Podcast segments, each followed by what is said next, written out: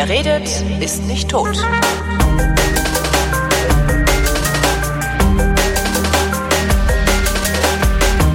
Andrea Diener reist um die Welt und schreibt über ihre Reisen. Meistens tut sie das in der Frankfurter Allgemeinen Zeitung und ist fast immer so freundlich, mir von ihren Reisen zu erzählen. Hallo Andrea.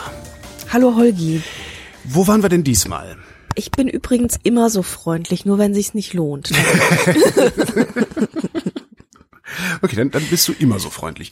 Ja. Ich, ich merke nur, dass du mir nicht von allen Reisen erzählst, aber okay, wenn es sich nicht, also okay, dann. ja, manchmal denke ich mir so, äh, Ah, Zeitverschwendung. genau. Ja. Wo waren wir Ähm, denn diesmal? Ähm, diesmal waren wir auf der Wolga. Das ist ja immer noch Osteuropa. Das ist immer noch Osteuropa, deswegen heißt diese Folge Osteuropa 3. Frau Diener verreist zum dritten Mal nach Osteuropa. Okay. Genau, das ist dieses Jahr Osteuropa-Land und Osteuropa 4 wird sich vermutlich noch anschließen. ähm, also die Rennstrecke der Wolga-Flussschifffahrt ist ja Moskau-St. Petersburg. Da fahren ja alle. Da fahren ja 125, also Rentner pro Sekunde, glaube ich. Die gucken sich dann ein Kloster nach dem nächsten an und da stehen dann schon 25 Schiffe in Reihe. Also das ist so der Massentourismuspfad. Deswegen habe ich gesagt, ich will das nicht machen, Ist sondern ich möchte von Moskau nach Wolgograd. Und wenn man Glück hat, kann man sogar bis zum Schwarzen Meer fahren, aber das ist diese Saison irgendwie nicht so gewesen. Ist das Problem bei Fr Flusskreuzfahrten dasselbe Problem wie bei äh, Hochseekreuzfahrten, wo dann irgendwie diese riesen Pötte halb Venedig äh, verstopfen und Halt nicht, nein, genau. Also normalerweise sind diese Pötte halt nicht sonderlich groß. Ähm, ich glaube, so 100 Leute passen auf das Ding. Also es ist nicht nicht so richtig groß. Es ist halt wie so fahrende ein, Dörfer und keine fahrenden Großstädte.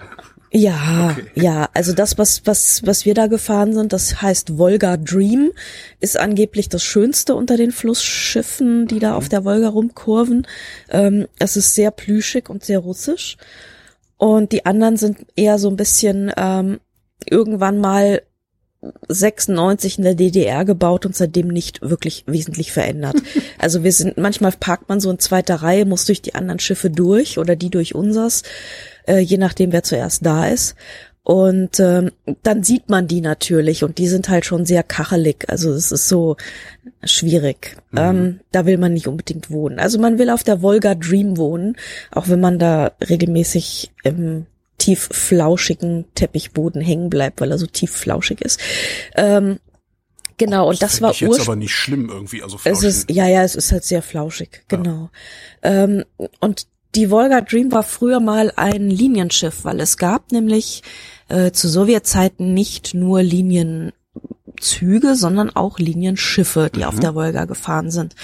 Und das heißt, diese wunderbaren Komfortkabinen, die wir da momentan haben, die waren ursprünglich kleiner. Es gab natürlich kein Bad, sondern das Bad war irgendwo am Flur.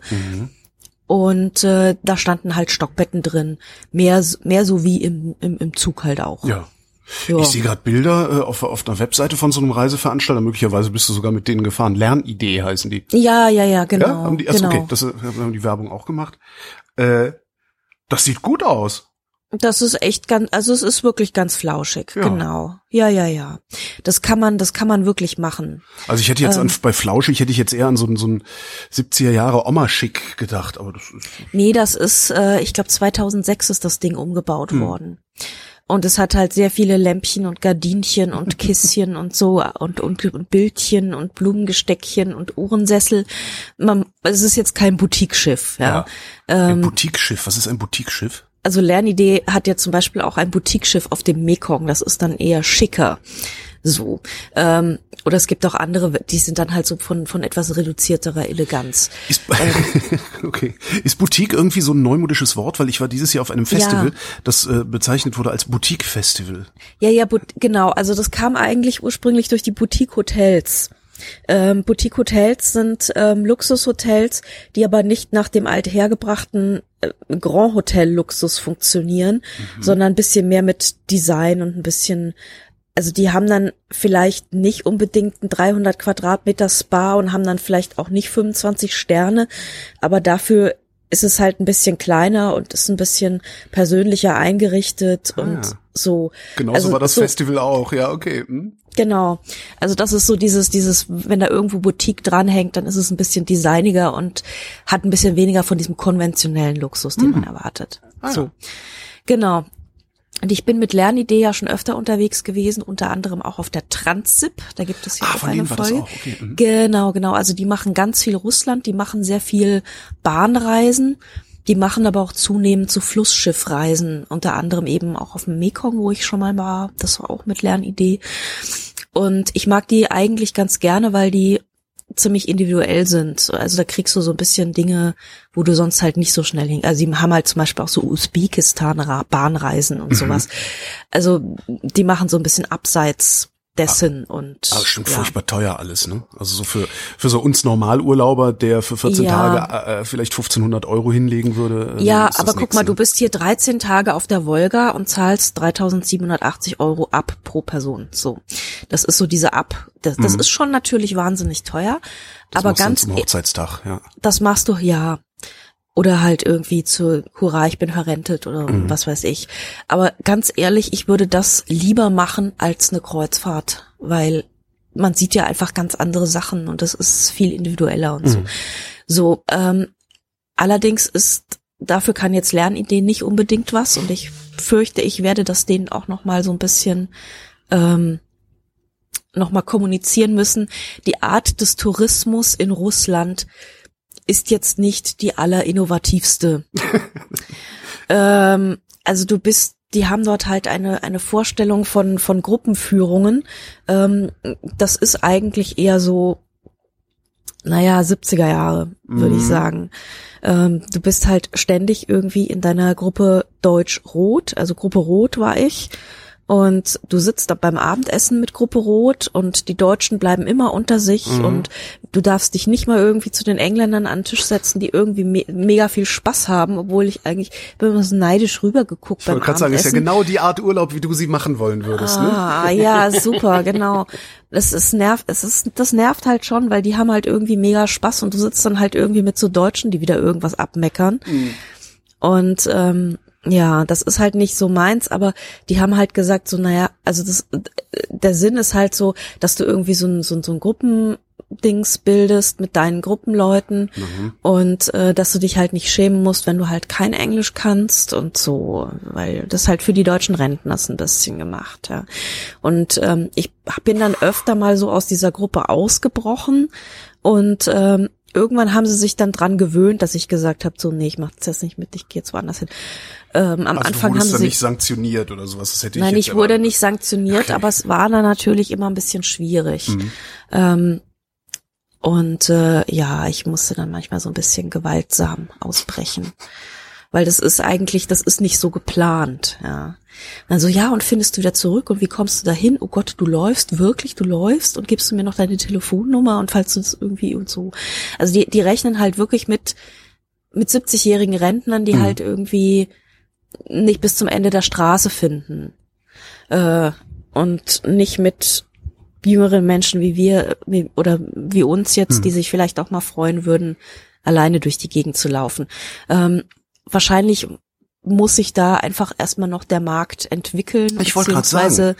Genau, beziehungsweise der Markt halt sagen so, nein, ich habe jetzt keinen Bock in dieser Gruppe durch den 25. Ja. Kreml zu laufen. Ist das vielleicht sogar eine Marktlücke für solche Reiseveranstalter oder solche Schiffsbetreiber, das auch mal für Leute in unserem Alter oder in, sagen wir mal nicht in unserem ja. Alter, sondern mit unserer Dynamik äh, anzubieten. Ich kann mir das ehrlich gesagt vorstellen, weil ich habe ähm, ich habe das halt so ein bisschen mitgetwittert und habe sehr viel Resonanz bekommen von wegen so oh geil, oh geil, da will ich auch mal hin. Und da muss man halt leider sagen so ja, die einzige Art, wie man diese Reise machen kann, ist halt nicht für euch gedacht, obwohl ihr natürlich voll Bock drauf habt. Mhm. Also, ich glaube, da muss man tatsächlich ja, das ist glaube ich eine Marktlücke. Hm. Das glaube ich schon. Und ich meine, du brauchst halt vielleicht auch nicht jeden Mittag und jeden Abend Vollverpflegung. Äh, dann wird die Sache natürlich auch schon deutlich günstiger. Ja. ja. Also ich kann mir vorstellen, dass man das mal für jüngere Menschen auch anbietet, in einer etwas anderen Art. So. Ähm, also du brauchst halt, ich meine, wenn du mittags irgendwo in der Stadt anlegst, ja, dann brauche ich kein X-Sterne-Menü. Nee.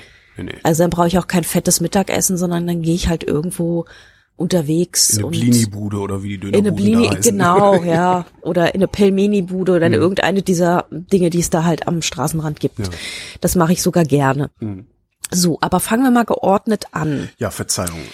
Äh, nee, das war jetzt so zusammenfassend. Äh, genau, wir sind in Moskau gestartet. Das heißt, ich bin am Flughafen abgeholt worden und ähm, das Aeroflot-Essen war essbar, interessanterweise, im Gegensatz zum letzten Mal. Und ähm, dann wird man so auf dieses Schiffchen gefahren am Rande von, von Moskau, liegt das irgendwo so recht beschaulich an, an so einem Park. Also man liegt da wirklich sehr, sehr hübsch. Und äh, das, genau, das Schiff heißt Volga Dream, Mit V Äh, habe ich gesehen. Ja. D-R-I-M, genau. Die also- EM, Drim? Ja, Drim, genau. Also wenn irgendwas Englisch steht, dann wird es natürlich mit ähm, mit äh, kyrillischen Buchstaben umgeschrieben. Ach so, okay. Und das ist dann genau und englische Wörter in kyrillischen Buchstaben sind einfach sehr sehr lustig, weil sie schreiben halt so, wie sie es hören. Sollte man sowieso viel öfter machen. Obwohl, da gibt's ja auch eine Kontroverse, ne? Äh, schreiben, Ja. wie man es hört in der Schule und so. Aber das, das wollen wir jetzt Genau, nicht genau. anfangen. Also die Russen machen das sowieso schon immanent, weil die haben einfach ganz andere Laute und ganz Mhm. andere, also 25 verschiedene Buchstaben für Ch und J und Ch und Ju und Ja und Je und so. Und ähm, deswegen schreiben die halt anders. Genau, da stand dann also unsere Volga Drim und wurde schon von einem Tankschiff namens Jupiter heftig betankt. Und äh, dann stieg man so ein und kam so an, packte so aus, tat irgendwie nicht mehr so rasend viel. Ich bin dann mal so übers Schiffchen gelaufen, habe mich so ein bisschen umgeschaut. Ähm, also es gab angeblich irgendwo auch einen Fitnessbereich, den habe ich nicht gefunden aus Desinteresse. ähm, es gibt eine, ein, gab eine kleine Bibliothek, das war sehr schön, weil da war es meistens ruhig. Es gab allerdings so ein paar Leute, die irgendwie nicht kapiert haben, dass es in der Bibliothek eigentlich eher so ruhig zu sein hat. Und da gerade fünf Menschen sitzen und lesen und empört das seufzend das Buch zuklappen und die Bibliothek verlassen, wenn sie da anfangen, ihr Kaffeepläuschchen zu machen. Ach Gott. Also es gibt, es gibt tatsächlich so Menschen, die einfach irgendwie völlig, vollkommen stumpf sind. Waren es Amerikaner? Ähm, das war ein amerikanisch-deutsches Grüppchen. Also das war so, ja.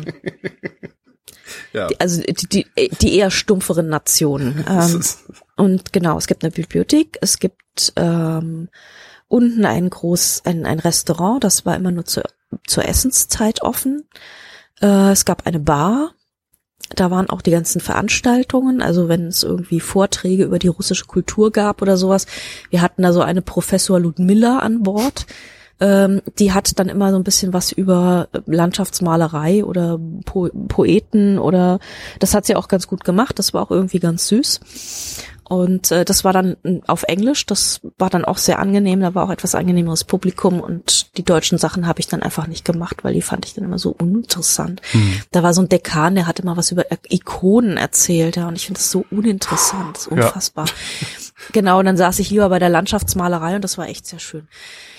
So, also Da Landschaftsmalerei, it's a thing. Da ja. geht's dann aber auch die ganze Zeit auch darum, was zu lernen. Ne? Das ist Ja, das ja, ist ja, jetzt ja, nicht ja. Recreation. Da- Das ist keine Entspannungskreuzfahrt, nein. Also es gibt irgendwo eine Sauna, da muss man dann Bescheid sagen, dass die hochheizt. Und ich habe mir dann auch irgendwann mal zwischendurch eine Massage gegönnt. Das macht die russische Ärztin, diese Massage. Ähm, da kommt dann auch wieder so eine Frau Svetlana und greift ordentlich zu und äh, knetet dich einmal durch. Also das ist jetzt nicht mit Buddha in der Ecke oder so, ne? Sondern du bist halt in diesem Behandlungsraum. Sie macht dann halt die Neonröhren aus und macht irgendein kleineres Lämpchen an, also das immerhin. Aber ansonsten, also das, was da aufgemacht wird, sind halt auch irgendwelche interessanten Arnika-Salben oder Okay. sowas. Also es ist schon sehr, es ist schon sehr russisch, was du da machst. Also Wellness auf Russisch, das, das kann man, kann schon interessant sein. Ähm, genau, so, dann habe ich also dieses, mir dieses Schiffchen mal so angeguckt mit all seinen Räumchen und so. Und es gibt auch rundrum so ein paar Promenadendecks, wo du halt sitzen kannst auf Stühlchen. Ähm, wir waren jetzt die letzte Tour. Ähm, Ende September, da war es dann natürlich schon ein bisschen kühl, also da gab es dann ein paar sonnige Tage, wo man so draußen sitzen konnte, so mit, mit Decke überm Schoß so. Ähm, da habe ich auch mal draußen gesessen und gelesen, aber meistens auf Schiffen, man unterschätzt das ja auch, zieht es hier einfach immer wahnsinnig. ja. Und ähm, es war halt nicht einfach nicht Hochsommer. Also insofern saß man da nicht, nicht dauernd, sondern eher nur so ab und zu mit Tee. Genau, dann gab es eine Teeküche. Das war sehr schön eigentlich. Da gab es dann immer so, haben lagen so Croissants und Kekse und Obst. Man konnte sich immer Tee und Kaffee machen. Ähm, und sich Kekschen mitnehmen und so. Also das heißt, man war irgendwie so zwischendrin immer schon so ein bisschen versorgt und hatte nicht diesen Zwang von, ich muss mir jetzt irgendwas kaufen oder so. Mhm. Ich habe mir, glaube ich, an einem Abend, weil ich lustig war, mir ein Mojito mal ge gegönnt, ja.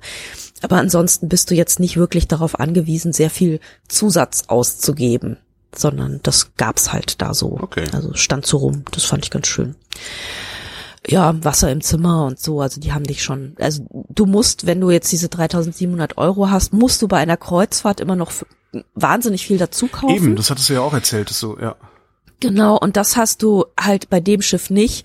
Ich habe an Zusatzkosten exakt ein Mojito und eine Massage gehabt. Okay. Und das hielt sich wirklich sehr in Grenzen. Also da blieb ich wirklich deutlich unter 100 Euro mit meinen Zusatzausgaben mhm. und das war dann völlig in Ordnung. Ja, also da hast du dann auch für dein Geld hast du alles. So, am nächsten Morgen ging's früh raus, weil wir hatten ein ehrgeiziges Besichtigungsprogramm in Moskau. Aber gut, ich war noch nie in Moskau, ich wollte mir das angucken, das war okay. Ähm, ich stand dann sehr früh ähm, mit meinem Teechen irgendwo an Bord, kippte meinen Tee und dann ging's los und zwar zuerst in den Kreml. So, der Kreml, ich weiß nicht, wie man sich, ob ihr, ob du so eine Vorstellung hast von diesem Kreml, dann das sieht man ja immer diese Gebäude Kirche. Mit, genau. Mhm. genau, die Kirche des Gebäudes. Genau, so habe ich auch gedacht, ist es aber nicht. Also ein Kreml ist eigentlich eher sowas, was im Arabischen die Kasbah ist. Das ist tatsächlich so eine kleine Stadt in der Stadt. Ah. Ähm, es gibt im Kreml nicht nur dieses eine Gebäude und die eine Kirche, sondern es gibt irgendwie, ich habe, also wenn ich es richtig mitgezählt habe, ungefähr vier Kirchen. Mhm äh, ganz viele Gebäude, unter anderem äh, das Kreml Museum, das ist sehr sehenswert. Ähm, das nennt sich Rüstkammer, aber das ist einfach nur die ehemalige Rüstkammer, da gibt's noch viel mehr zu sehen. Also da sind wir zuerst hingegangen, so, da steht so das Hochzeitskleid von Katharina der Großen oder mhm. so ein paar höfische Kleidungen, ähm, Zarengewänder seit irgendwie, also wirklich sehr früh, seit irgendwie 1100 oder so. Also da wirklich alte Klamotten, alte Textilien. Was war ähm, das denn mal für ein Gebäude oder für ein für ein ja, das war die Rüstkammer, wo wir da drin waren. Ich meine, der, der, der gesamte Kreml, ist das ein der gesamte Palast Kreml, gewesen nee, das, Ja, ja, ja. Palast mit allen Nebengebäuden und allen Wohngebäuden. Okay. Und allem Pipapo. Also das ist wirklich wie eine kleine Stadt. Ähm, genau wie die arabischen Kasbahs auch, ja. Das mhm. ist wirklich so eine, so eine, so eine eingegrenzte höfische Stadt im Prinzip. Das war aber natürlich auch mit ähm, mit mit mit mit Parlament und Politik und Dings. Also da wurde nicht nur gewohnt und repräsentiert, sondern da war eigentlich im Prinzip der gesamte Staat wurde von da verwaltet. Ja. Ah, ich sehe gerade in der Wikipedia ein Luftbild. Tatsächlich, es ist. Es ist wirklich groß. Ja, man kennt eigentlich nur dieses äh, eine rote Gebäude genau. mit der Kuppel. Ja, genau. Ja, das ist die Kirche. Die Kirche, ja. Die das ist diese eine Kirche. Also die, der Russe an sich baut ja irgendwie zu allen möglichen Anlässen Kirchen. Mhm. Meistens, wenn er gerade irgendwelche Mongolen oder Tataren besiegt hat. So, und dann guckt er, an welchem Tag war der Sieg. Aha, das war der heilige Basilius. Und dann bauen wir eine Basilius-Kathedrale. Ah, ja. So. Und also musst du mal gucken, guckst in den Heiligenkalender, an was für einem Tag war der groß, die große Siegesfeier, aha, dem widmen wir das jetzt und bauen ihm zum Dank diese Kathedrale zum, weil wir mal wieder irgendwie eine wilde Horde in Schach gehalten haben. So einfach kann's gehen, ne? Also ja, die russische Geschichte hat sowieso so ein paar sehr grobe Linien. Mhm. Meistens haben sie sich gegenseitig totgeschlagen. Das ist also eine große Linie, die man sich schon mal merken kann. So. Ähm, Genau, also diese, diese Rüstkammer ist ganz süß, da sieht man eben diese alten Textilien. Du siehst aber auch zum Beispiel ganz viele Staatsgeschenke, also irgendwie das, das die Pferderüstung, die der türkische Sultan irgendwann mal Katharina der Großen geschenkt hat. Dann diese ganzen Kronen, was die zu bedeuten haben. Wir hatten eine relativ gute Führerin, Gott sei Dank, in Moskau. Die hat das alles ganz, ganz gut erklärt. Da gab's immer irgendwelche, also riesige Vitrinen nur mit Botschaftsgeschenken. oh Zum Beispiel die Geschenke aus Hamburg, die Geschenke aus Augsburg, die Geschenke aus den Niederlanden. Und dann haben immer irgendwie, also es war meistens sehr barockes Zeug. Und dann waren das üblicherweise irgendwelche Gold- oder Silberschmiede arbeiten. Mhm. Ähm, meistens irgendwie vollkommen überkandideltes Tafelsilber, was zu einem ziemlich großen Bestand, äh, Teil darin bestand, dass man alberne Trinkspiele damit veranstaltet hat. Weil ähm, diese Gelage ging meistens sehr, sehr lange. Äh, man hat eigentlich alles an, an, an diesem Esstisch erledigt, so mehr oder minder. Mhm. Ähm, es war dann manchmal auch ein bisschen langweilig, so ab dem 15. Gang. Das heißt, man musste sich irgendwie unterhalten und dann gab's halt alberne Trinkspiele mit irgendwelchen komischen Gefäßen, die irgendwas gemacht haben und so. Oder Brönnchen, aus denen irgendwas floss und so. Ich sehe genau. in deinem Flickr-Album keine Fotos mhm. davon. Gab's Fotografierverbot? Äh, nee, nee, nee, das habe ich alles mit mit iPhone irgendwie ah, okay. so. Mit iPhone so auf auf Twitter Ding sie, aber das ähm, ja. Nee, genau, ich habe ähm, weil, weil drin, wenn das kein richtig gutes Dokument, also wenn das nur so ein Dokumentar-Knipsfoto ist, dann tue ich es eigentlich meistens nicht auf Flickr, ah, sondern okay. So dieses, diese Handyknipserei habe ich dann mehr so als Notizbuch mhm. eigentlich. Mhm. So, dann gibt es im Gremmel drei Kirchen. Eine zum Beten, eine zum drin krönen lassen und eine zum beerdigen lassen. Alles streng geteilt. Mhm. Äh, es gibt dann natürlich auch der Patriarch äh, hat dann auch noch mal ein eigenes Gebäude, ähm, der eben diese Kirchen maintained so. Ähm, und dann gibt's natürlich auch große, es gibt auch modernere Gebauten dort, ähm, also moderneres äh, Versammlungs-, Parteitags-, Dingsbums-Gebäude, so aus den Sowjetzeiten. Und es gibt drumherum ähm, so eine Kremlmauer. Und die Kremlmauer hat so ganz schöne Türmchen und auf den Türmchen sind oben rote Sterne. Und ähm, da guckt man natürlich hoch, denkt so, äh, roter Stern. So. Aber diese Sterne, die da oben auf diesen Spitztürmchen sind, und zwar an, an jedem Tor, glaube ich, zwei, mhm. weil rechts und links, diese Sterne äh, stehen auf einem Kugellager, damit sie sich drehen können. Ähm, das sind drei Schichten Rubinglas und eine Schicht Milchglas, damit es schöner heller leuchtet. Das klingt aber dann werden, genau, geil, ja. dann werden die von innen beleuchtet. Und die Glühlampen, damit die nicht überhitzen, werden noch mit kleinen Ventilatoren gekühlt. So, und dann drehen sich diese leuchtenden, ventiliert werdenden Sterne da so auf diesen Toren. Mhm. Also schon Hightech, ja. Sieht, sieht so unspektakulär aus, aber schon ganz schön Hightech. Ja, das ist so der Kreml. Leider hatte Le das Lenin-Mausoleum zu an dem Tag. Ähm, Lenin gucken, ist, ach, das ist aber ärgerlich, weil wenn, dann will man ja auch mal Lenin gucken. Man oder? will natürlich unbedingt Lenin gucken, aber ähm, an diesem Tag ging das leider nicht. Ähm, es war natürlich so das übliche Brimborium davor und da lagen so Blümchen, da brannten so Kerzchen, da standen so Leute und äh, in Uniform und guckten streng. Das ist sowieso in ganz Russland, läufst du permanent an diesen Uniformleuten vorbei. Mhm. Ähm, aber das, das, das ging halt nicht. Aber gegenüber vom Roten Platz ist ja Gott sei Dank das GUM. Das GUM ist das ähm, große Zentralkaufhaus. Mhm. Und das war ja früher irgendwie so, wo es alles gab. Kaufhaus des Ostens. Kaufhaus des Ostens und das ist es im Prinzip heute auch noch. Also das, das GUM ist, ähm, ich bin überrascht. Ich habe mir da so ein bisschen was Vermuffteres vorgestellt, ein bisschen was Sowjetischeres. Mhm. Aber das ist ja total schön. Also das ist wirklich so ein altes Kaufhaus.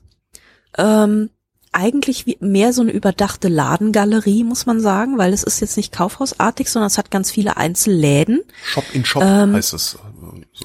Ja. Also tatsächlich auch wie das KDW in Berlin. Das ist ja auch so. Also du hast ja auch jede Menge einzelne Läden unter einem großen Dach mittlerweile. Genau, aber ja. du hast halt, du läufst halt so Sträßchen, du hast so Brückchen. Klar, das ist in, in ähm, groß, nicht in so, ja. Mh und so Laternchen mhm. und so Gänge und ab und zu stehen da irgendwo Limonadenverkäufer und ähm, Ah, jetzt verstehe ich. Okay, ich, ich, ich sehe gerade Fotos im, im, im Netz. Jetzt verstehe ich, was du meinst. Okay, das ist eher so wie ja, ist nicht so Covent Garden, Covent ja, Garden ja, ja, in riesig. Ja, ja, ja. Das okay. ist ja, ja, mhm. genau. Das ist also wirklich so mit ähm, wie so wie so ein wie so Gewächshausarchitektur genau. mit Glas überdacht Super. und äh, sehr historistisch. Ähm, eben wie so, wie so, eigentlich wie so, wie so alte Bahnhofsarchitektur mhm. kann man sich das vorstellen. Ähm, ganz viele Bögen, ganz viele Brücken, ganz viele Gänge. Es gibt also mehrere Quergänge. Ähm, ich glaube, drei Quergänge, die dann noch so durch Längsgänge immer wieder verbunden sind, durch so schmalere Längsgänge und da wiederum kommst du über Brückchen rüber, wenn du im zweiten oder im dritten Stock bist. Mhm. Also das ist schon echt ganz schön. Und äh, die wichtigen Dinge, die man dort kaufen muss, sind äh, Gummeis. Also es gibt ein, es gibt so Eisboden überall und da kriegt man so ähm, eine Kugel in so einem Waffelhörnchen. Mhm. Und das ist irgendwie mir sagte man, das ist das gleiche Eis, das es dort schon seit Jahrhunderten und Jahrzehnten gibt. Also das ist, ähm, wenn du in den 70er Jahren Gummeis gekauft hast, ähm, ist es immer noch das Gleiche. Also das ist auch für die Leute ganz wichtig, weil das, das Gummeis ihrer Kindheit ist ja. irgendwie so, ein, so eine Marke. Ja. Wenn man dann mal nach das Moskau die, gekommen ist mit den Eltern, dann hat man da ein Eis gekriegt. Genau, okay, genau, da hat man da ein Gummeis gekriegt und deswegen ist es heute immer noch das Gleiche. Ja. Das ist halt ganz lustig, wenn du da sagst irgendwie das Rote oder Kirsche oder irgendwas, ähm, dann greift die in so eine Kühltruhe und holt dir das halt fertig raus. Also so diese, diese Kugeln sind halt fertig schon drauf geflanscht auf dieses Sehr Hörnchen. Praktisch. Genau. Und ja, dann gibt's halt einen riesigen Lebensmittelladen unten. Da war ich dann und habe meine Lieblings, mein Lieblingskrokantpraline gekauft, die es dort immer gibt. Und äh, ansonsten sehr viel Markenscheiß. Es gibt aber auch sehr nette Cafés tatsächlich. Ähm, ja, also man kann da rechnet mehr als eine Stunde ein, weil wir hatten nur eine Stunde und es war mir ein bisschen zu stressig. Mhm. Also ich glaube, im Gumm kann man wirklich locker einen halben Tag verbringen. Und das ist wirklich einfach auch zum Angucken schön. Also man muss da jetzt nicht irgendwie bei Chanel einkaufen gehen. Das ist einfach nett. Es gibt da auch kleine Lädchen und lokalere Sachen und so. Hm. Ja. Genau. Ähm, Wie lange wart ihr in Moskau? Also lohnt sich das? Wahrscheinlich ja, wir waren zwei, zwei, zwei Nächte Tage, waren wir. Okay. Genau, also der Ankunftstag, da haben wir nicht mehr viel gemacht. Dann hatten wir einen ganzen Tag, also mhm. den jetzt, wo ich jetzt gerade bin, und dann noch mal einen halben. Genau, Mittag gegessen haben wir im Hotel National. Das ist so auch so direkt gegenüber vom, vom Kreml im Prinzip. So eins dieser alten großen Hotels, die haben halt noch so eine Empfangs, ähm, Empfangslobby. Das ist wirklich so ein altes Holzding, wo oben eingelassen sind so Uhren, wo steht Tokio, Rio, New York und so. Mhm. Also wirklich in einem sehr, sehr schönen Zustand und du läufst durch und das ist natürlich wieder alles prozzo prozzo. Und dann isst du dort, weil wir dort das Mittagessen äh, verabredet haben. Und das Mittagessen ist natürlich wieder in einem krassen Gegensatz zu dem Prozzo, was halt draußen, also es ist halt leider in Russland sehr, sehr oft. Ähm, du läufst durch die heiligsten Hallen und denkst so geil. Und dann kriegst du irgendwann ganz, was ganz Trauriges auf dem Teller. Hm. Ähm, das ist einfach wirklich noch so ein, so ein Sowjet-Ding, ähm, ich weiß auch nicht. Also das Essen haben die haben die wirklich kaputt gekriegt. Hm. Äh, da musst du eigentlich wirklich ins Dorf zu Babuschka, um was Gescheites zu kriegen. Oder du gehst halt in kleinere Cafés oder ja. sowas oder in kleinere Restaurants, die das jetzt halt mittlerweile echt schon entdeckt haben mit dem Essen. Ähm, das aber kommt so von unten wieder nachgewachsen. Es gibt aber doch auch, auch in, in, in Russland gibt's doch eine Mittelschicht, die, die, ja, ich sag mal so, so, so wie wir Großstadthipster hier in Berlin auch ein Interesse daran haben müsste, vernünftiges Essen zu bekommen für, für, ja, für normales Geld. Ja, das kriegst du auch. Also ich war jetzt in St. Petersburg zwischendurch noch gewesen und das reicht jetzt, glaube ich, nicht unbedingt so für eine Geschichte. Mhm. Ähm, aber da gab's auch überall super Essen. Du musst halt in die kleinen Cafés gehen. Okay dann ist es auch total okay. Aber alles, was irgendwie noch so, so einen halbstaatlichen Ruch hat, äh, ist ganz, ganz schlimm. Hm. Und auch gerade in diesen Luxushotels, in diesen großen Luxushotels, ist es wirklich ganz schlimm. Also das ist, ähm, die haben es irgendwie, die haben den Bogen mit dem Essen noch nicht so richtig raus. Hm. Das sieht dann halt auch immer alles ganz fancy aus. Und da gab's dann irgendwie so ähm, Zeug, wo dann so überall so grüne Krümel drauf lagen, also damit es halt irgendwie fancy aussieht. Aber es waren halt am Ende irgendwie Kokosraspeln mit Lebensmittelfarbe und das macht diesen Schlonskuchen jetzt auch nicht besser, nee. ja. Also sieht halt irgendwie immer so ganz, ganz hui aus, aber dann beißt du rein, denkst so, äh, ja. Also das ist, das ist immer noch teilweise ein bisschen schwierig. Aber auf dem Schiff war es tatsächlich sehr, sehr gut. Also das war, da kann man nichts sagen. Das ja, aber den solide. Preis, also da hätten sie ja auch, das, das kannst du ja dann auch nicht bringen, bei so einem ja. Preis irgendwie dann äh, zwei Wochen mittelmäßiges Essen hinzustellen. Da kommt ja nee, keiner mehr. Nee, nee, ja. nee, nee. Also das war, da kann man wirklich Aber nicht meckern. Zwei Tage für eine Stadt wie Moskau ist ein Witz, oder? Das reicht doch vorn und hinten Nein, das nicht. reicht natürlich vorn und hinten nicht. Okay. Das reicht überhaupt nicht. So, was haben wir dann gemacht? Es gibt dann eine riesige Erlöserkirche. Das ist ein nachgebauter Marmorklotz.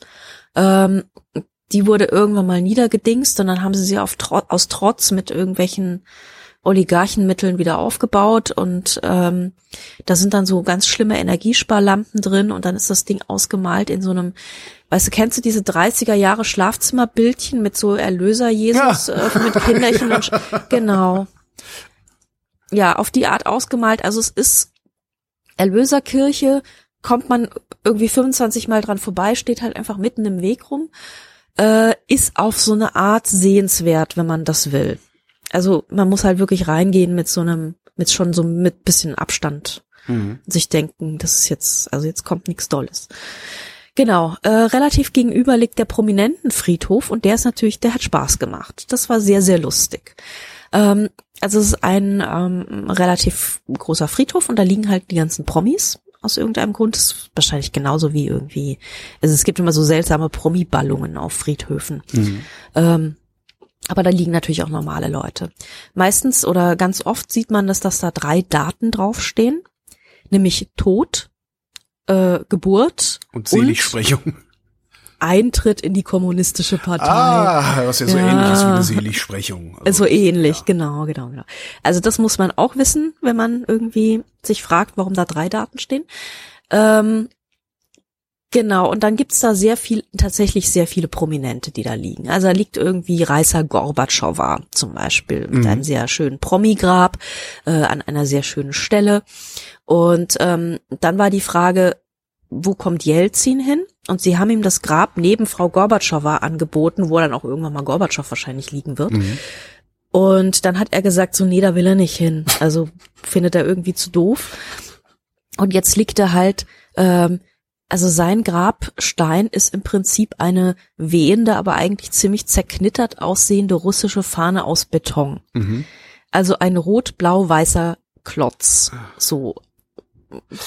Auch egal, und weil man, der ist ja tot. Das macht Der ist, ja, aber man sucht sich das natürlich zu Lebzeiten aus. Und das ist auch wirklich irgendwie, dass das, ich meine, diese, Be diese Beerdigung wurde dann im, im Fernsehen übertragen und so. Und unser Guide, ähm, die Frau hatte ja echt Humor, die sagt dann so, ich habe es im Fernsehen gesehen. Ich habe erst gedacht, da liegt jetzt noch die Fahne drüber, aber dann blieb das so.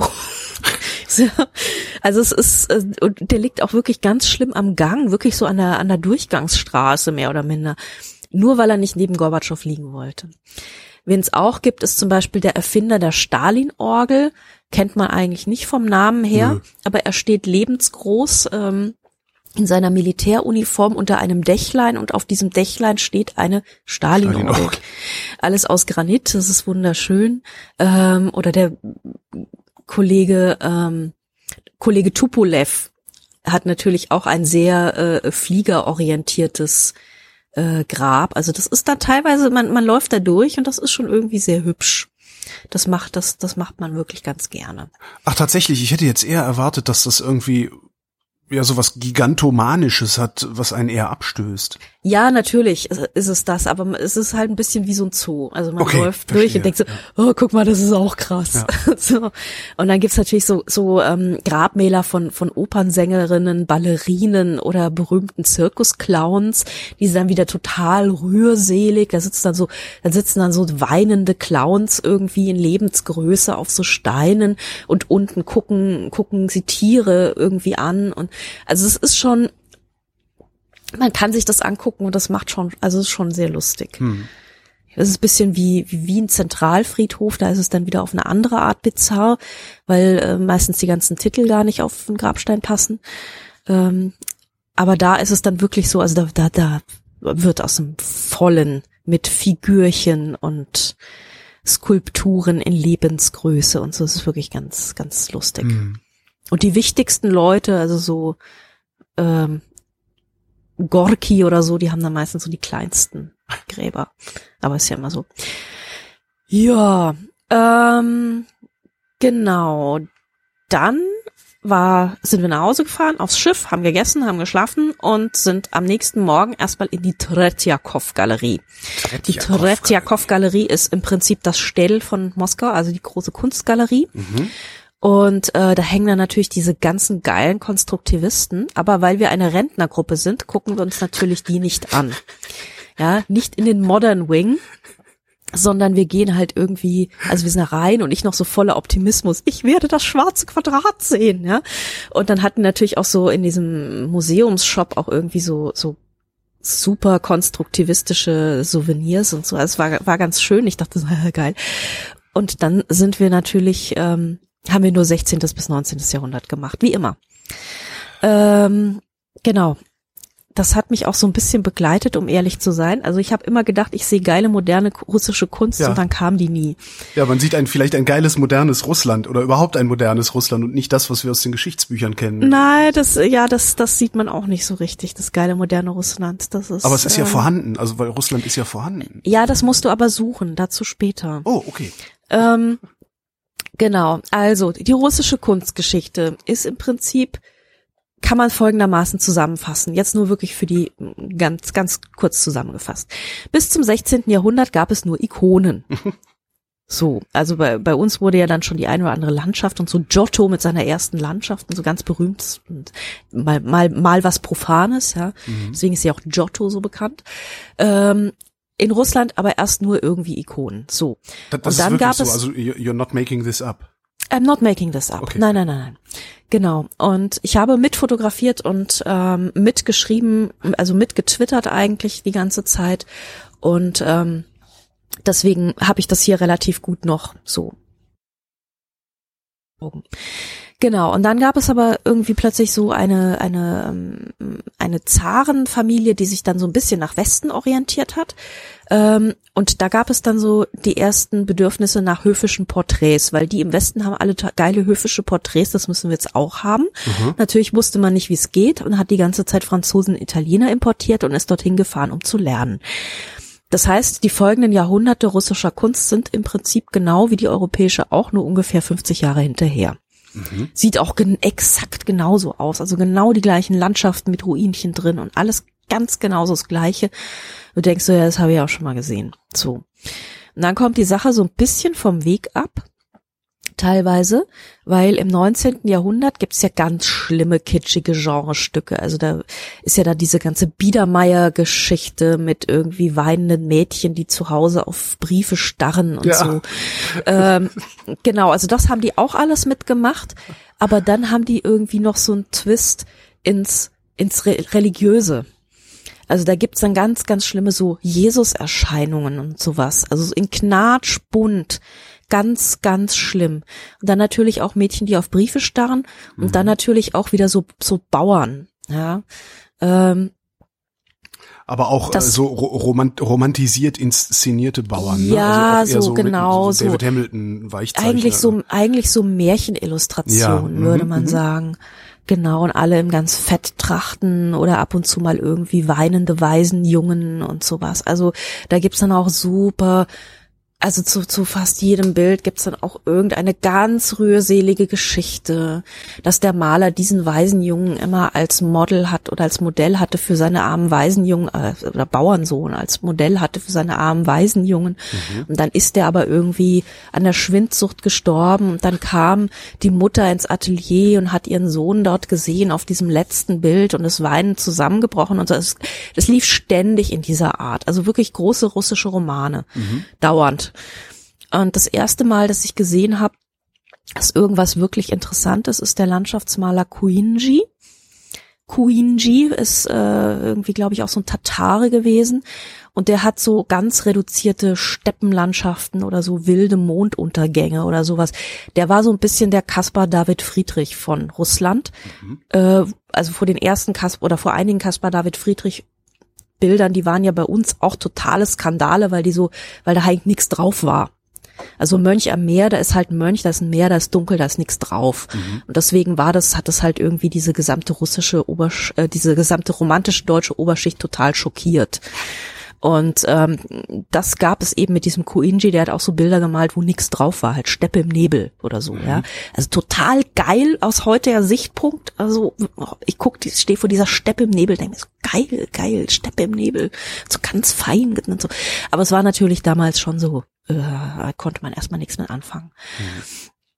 Ähm, genau, und dann wurde es irgendwie so ein bisschen interessanter, aber halt schlug dann gerne in so folkloristische Richtungen und schwierig, schwierig und ähm, dann irgendwie so bei den bei den bei den frühen modernen wird's dann noch mal interessant. Da kommen dann so ganz flächige, also so was bei uns so Matisse war zum mhm. Beispiel. Das haben die auch relativ gut mitgemacht. Und dann ähm, wurde es halt sehr schnell surreal und konstruktivistisch. Und da waren komischerweise, also weißt du, aus diesem, wir hinken eigentlich 300 Jahre den Europäern hinterher. Ja. Ja, und dann kommt der Russe und malt so ein schwarzes Quadrat und ja alle Welt so, oh, gar krass, ja. Mhm. Also da waren sie dann plötzlich vorne. So. Gibt es eine Erklärung dafür? Also wie, wie, wie, wie kommt das? Ist da, es ist ja im Grunde ein, wie nennt man denn das ja, ein kultureller Sprung. Ja, ja, ja, total. Ähm, ehrlich gesagt, ich kann es mir nicht richtig erklären. Da muss man, glaube ich, noch mal tiefer rein. Aber es ist, ich habe mir das als als weiteres, also als als hier bitte weiter forschen, habe ich mir das vermerkt. So, mhm. ähm, da habe ich jetzt noch keine Antwort drauf. Aber das macht dann tatsächlich sehr, sehr schnell einen Sprung und ähm, zack bist du bei so konstruktivistischem Kram. Mhm. Ja. Also der der erste, der ja eigentlich in überhaupt hier in abstrakt gemalt hat, war ja Wassily Kandinsky bekannterweise, der das in Deutschland getan hat, also erste abstrakte Gemälde, aber halt äh, noch in Russland geboren war, aus Russland kam, in Russland auch ge gelernt hat und mhm. ausgebildet wurde und so. Der hat, war ja dann halt Bauhaus und so und ähm, oder hier auch bei den Blauen Reitern in Deutschland verbandelt. Genau und das war dann auch wieder ein, ein Russe, der das eigentlich die ersten abstrakten Gemälde wirklich gemacht hat. So, also irgendwie waren die da vorne dran. Irgendwas in der russischen Seele vielleicht. Also diese so russische klingt, Seele, ja. oh, diese russische, das ist furchtbar. Also ich, ja, okay. ich weiß nicht, wie oft ich von dieser russischen Seele gehört habe. Und, Hast du sie äh, denn gefunden? Ah, schwierig. Okay. Ähm, ich glaube, das ist ein Propaganda. Na, ich weiß nicht, was es ist, was für ein Konzept. Ähm, also auf jeden Fall wurde immer gesagt, Russland kann man nicht verstehen, an Russland muss man glauben und so. Also es gibt immer so mhm. ganz viele so sehr ins Wabernde verweisende äh, Weisheiten über Russland. Und ähm, ich bin da jemand, ich gehe da ja immer so ne, gewohnt kritisch ran mhm. und mm, habe mir auch nicht alles verkaufen lassen. So. Okay. Ja, also man, man wollte uns irgendwie diese, diese ganzen schönen Landschaften zeigen und in Russland gab es auch tatsächlich nicht viel mehr als diese Landschaftsmalerei und halt die Porträts und die Ikonen und dann eben diese modernen Sachen und da dachte ich so, oh, jetzt wird's interessant und dann mussten wir natürlich gehen. Scheiße. Äh, also weißt du, da wo die russische Kunst wirklich vorne dran und interessant ist, das zeigt man den Rentnern dann natürlich nicht. Hm. So, und dann sind wir U-Bahn fahren gegangen und haben uns irgendwie die schönsten U-Bahn-Stationen angeguckt und das war dann auch wieder recht lustig. Ähm, also es gibt zum Beispiel eine Station Kievskaya, die ist dann sehr ukrainisch ausgemalt und da sind dann lauter so ukrainische Bäuerinnen, die irgendwie rekordgroße Kohlköpfe ernten. Also richtig so, wie man sich das vorstellt und so lauter so kleine, schöne, bunte Bauernvignetten in Stuck. Lauter lustige, feiernde, tanzende Ukrainer. Mhm. Ähm, dann gibt's äh, die Station Beloruskaya, also die heißen eben alle entsprechend nach so ähm, Gegendenstaaten und so Teilrepubliken und sind dann auch in, entsprechend ähm, ausgemalt und ausgestaltet. Mhm. Und Beloruskaya ist dann eben mit sehr viel Kühen und ähm, ja ähm, eher ein bisschen in einer belorussischen Kunstrichtung. Die ist dann schon wieder ein bisschen am also die, die ukrainische ist sehr üppig und die belorussische, die weißrussische ist dann eher so bisschen äh, geometrischer und bisschen mhm. zurückhaltender und so. Also U-Bahn fahren kann man machen, macht Spaß, geht schnell, äh, billiger Spaß, würde ich sagen. Unbedingt. Genau. Ähm, ja, dann fahren wir los. Am Nachmittag. Ach so, Moment, ach ja, genau, in Moskau war ja einschiffen, ihr seid ja noch gar nicht gefahren, ne? Nee, da wir waren, wir lagen so rum, das Schiff tankte auf, alles mögliche, was man halt so tankt, also so Wasser und Benzin. Bunkern, und so. ja. Mhm. Bunkern, genau. Und ähm, weil nicht alle Flusshäfen auf der Route immer mit allem so equipped sind. Mhm.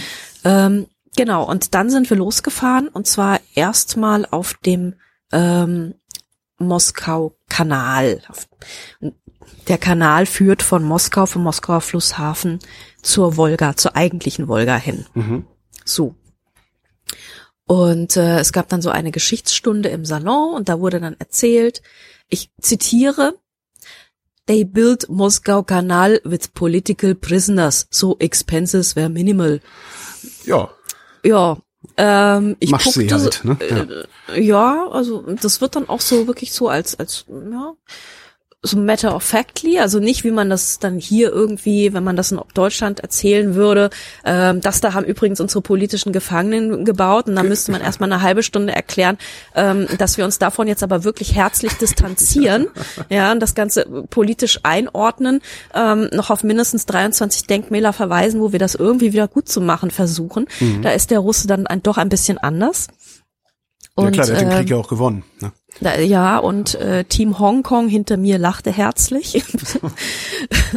ähm, ja, und da tuckert man so vor sich hin durch diesen wunderschönen Moskau, billigen Moskauer Kanal, den irgendwie die politischen Gefangenen ausgebaggert haben. Und ähm, man kommt dann an so Dingen vorbei wie ähm, Kaljasin, äh, Kal Kaljasin heißt das, glaube ich. Kaljasin ist im Prinzip der russische Reschensee. Also das war auch so was, was sie mal überflutet haben aus irgendwelchen Gründen. Und dann guckt da noch so eine Kirchturmspitze raus, ähm, die natürlich deutlich barocker ist als dieses Dorfkirchlein oben am Reschensee. Äh, ja, da stürzen dann natürlich, also es sagt, wird dann durchgesagt am Schiff und dann stürzen alle raus und machen Fotos von dieser ähm, Kirchturmspitze. Genau, und der erste Halt, den wir haben, ist äh, Uglitsch. Genau. Ähm, Uglitsch Okay. wird genau so geschrieben, wie es gesprochen Gut. wird. Also Ich U-G schreibe das mal so auf. L-I-T-S-C-H. Alles klar. Ja. Genau, und in Uglitsch gibt es Klöster und ein, also auch einen alten Kreml und ähm, der ist dann ab und zu mal ein bisschen zerstört worden. Dann hat man im 19. Jahrhundert alles wieder so aufgebaut, wie man sich das 14. Jahrhundert vorgestellt hat, äh, wie es halt so ist. Und vor allem gibt es halt eine Kirche und äh, dort wurde äh, der Sohn von Ivan dem Schrecklichen äh, er, ermeuchelt und der Uh. er, genau und ähm, da, wo das passiert ist, hat man dann natürlich erstmal eine Kirche hingebaut, weil das ist ja so der erste Reflex, den der Russe macht, hat so erstmal eine Kirche hinbauen. genau, und da ist dann innen auch äh, der Mord ähm, aufgemalt. Ja, äh, Uglitsch ist äh, eigentlich, glaube ich, ein ziemliches Touristenkaff. Oh ja, genau. Und ähm, als dieser Sohn von Ivan dem Schrecklichen, dieser Dimitri, ermeuchelt wurde, ähm, haben Leute aus Panik eine Alarmglocke geläutet. Ähm, weil von wegen so, oh Gott, oh Gott, hier passiert gerade ein Mord, hallo, aufpassen. Also so eine ganz normale Alarmglocke Glocke halt. Und zu Glocken haben Russen ein ähnliches Verhältnis wie zu Menschen oder Kirchen. Also ne? ähm, diese Glocke wurde, weil der politische Wind sich dann in, in, also geändert hat und das jetzt nicht mehr schlimm war, dass dieser Dimitri ähm, ermordet wurde, sondern weil die Überlebenden dann halt weiter regiert haben, die ihn ermeuchelt haben, ähm, wurde diese Alarmglocke zwischendrin nach Sibirien verbannt. Und das ist tatsächlich nicht das einzige Mal, also Glocken verbannen, it's a thing in Russland. Ja. Glocken haben eine Stimme, das, die sind fast menschlich, die, die kann man verbannen, man kann sie auch bestrafen und so. Also, ja. Das, das ist also nicht einfach nur so eine, eine ja, politisch bilderstürmerische Aussage, sondern da schwingt halt auch, ja, das mit der Stimme, also so ein, wie nennt man denn das? Ein, ist eine My Mystifizierung der Glocke. Ja, ja, ja, Okay, ja, ja. okay. Also, genau. Also es ist tatsächlich, Glocken sind so, ja, haben fast was anthropomorph, also Ja. menschliches. Ja, ja. Genau. Inzwischen hat die Glocke äh, eine Inschrift mit ihrer Geschichte und hängt jetzt wieder in dieser Kirche. Ja, dann steht da der erste, der Traktor von Sina Zolotova, die erste Traktorführerin von Uglitsch. Das steht irgendwie so gleich neben der Kirche. Mhm. Äh, dann bin ich noch so ein bisschen, also durch die Nebenstraßen gewandert, weil ich hatte so das Gefühl, das ist jetzt so ein bisschen das Touri-Programm und da setze ich mich jetzt mal ab und laufe jetzt noch so ein bisschen spazieren, weil ähm, es war wahnsinnig trüb, aber irgendwie hatte ich das Gefühl, dass es trotzdem interessant ist. Und ähm, also es ist eine herrliche Trostlosigkeit, unfassbar. Also so, wenn da wenn da noch schlechtes Wetter ist und es regnet so ein bisschen, mhm. dann ist dieses russische Land mit seinen verrottenden Holzhäusern ja wirklich also schon krass. Das ist ähm, aber nicht nicht nicht nicht krass im Sinne von schön, oder? Nee. Also nee. ist ja eher, ich, ich sehe so ein paar Fotos bei dir auf, auf Flickr. Genau, ich finde das Uglitsch alles sehr ich, deprimierend, was man da Ja, ja, ja, ja. Also Uglitsch habe ich ein paar Fotos gemacht tatsächlich. Also du siehst dir ja da diese äh, Frau mit den Milcheimern ja, und ja. so. Also das ist halt ähm, also das prächtigste in Uglitsch sind die Kirchen und diese Schleuse, dieses torartige Ding, die ist auch ziemlich bekannt. Ist auch so ein Landmark. Mhm. Ähm, stalinistische Schleusen haben wir einige gesehen auf dieser Fahrt. Und ja, da stehen halt einfach diese verrottenden Holzhäuser und ähm, also ich glaube, während eines Sommermonats ist es da ganz schön und danach, ich meine, es wird dann auch einfach sehr schnell Winter, ja. Ich, mhm. Wir waren jetzt Ende September da und da hieß es immer so, ja, in einem Monat schneit's hier. Ja. Und bei uns ist halt noch so, hm, eigentlich noch ganz schön. Ja, also man, man muss das wollen mit diesem Russland. Das ist äh, kein Spaziergang. Ja, du klingst ein bisschen unbegeistert. Ähm, äh, nein, es ist ja, es ist ja wahnsinnig interessant, aber ja. es ist halt nicht als das, das, als dass es dir verkauft wird, ja? ja. Weil du hast halt immer diese super gebildeten älteren Damen, die dir die ganze Zeit erzählen, die Seele von Russland und die Weite der Landschaft und ja, unsere und schönen so Klöster und schauen Sie mal, wie freundlich die Leute sind und so, ja? Und du denkst, ja, schon. Aber äh, auf so einer menschlichen Ebene finde ich das auch alles, kann ich das auch alles mitgehen, ja. Mhm. Aber im Hintergrund läuft ja die ganze Zeit diese, wir sind wieder Wehrpropaganda von Putin halt irgendwie mit, der du dich ja auch nicht entziehen kannst. Ja. Und ähm, also diesen, diesen großen russischen Tiger, als der die Sache immer darstellt, ja, sobald du mal irgendwie aus der Großstadt raus bist, hast du halt verrottende Holzhäuser. Mhm. Ähm, das ist halt schon so ein, so ein Gegensatz die natürlich wiederum dann wieder heftig romantisiert werden, ja. So. Ja, das ist so, was ich die ganze Zeit im Kopf habe, halt so Klaus Bettnarz, die Ballade vom Baikalsee. Äh, ja gut, Baikal ist natürlich Touristengegend. Okay. Also da ist es, da, Baikal ist wieder eine andere Nummer. Baikal ist der Gardasee von Russland. Ah, okay. Also da ist es, ähm, das ist nicht Provinz. Mhm. Baikal ist, ist äh, diese ganzen Holzhäuser haben halt die Leute als äh, Sommerhaus, als Ferienwohnung. Da wohnt kein, da wohnen nicht zwingend die Babuschkas drin. Okay. Weil äh, sonst hätte man die längst abgerissen und was anderes hingestellt. Also da, da fängt wieder so eine Folklorisierung an am Baikalsee. Mhm. Ähm, aber hier wirklich Uglitsch Provinz, das ist ähm, da ja, da freut man sich, wenn man eine Wohnung in der Platte hat, ne? Weil alles andere ist halt schwierig. Hm. So, äh, ja. Von es Uglitsch ging's weiter. Von Uglitsch geht's weiter, genau. Ähm, Jaroslawl ist der Jaroslawl. nächste Punkt. Und äh, in Jaroslawl gibt es äh, ein Kloster. Äh, am Fluss selber gibt's erstmal eine wunderschöne, äh, einen, einen betonmäßigen ähm, Hafen. Mhm. Ich glaube, äh, da habe ich auch ein paar Fotos gemacht, genau. Ähm, also da gibt's so richtig schöne, fiese, verrottende Balko äh, Betonklötze mit vielen Tannen davor. Ah, ich ja, habe ja mittlerweile mhm. tatsächlich eine, eine Serie gemacht, äh, Sozialismus, deine Tannen, hat mhm. auch ein eigenes Flickr-Album. Echt? Weil, ja, weil diese Tannen findest du überall, wo irgendwie, also wenn dann Lenin steht, mhm. steht garantiert eine Tanne daneben.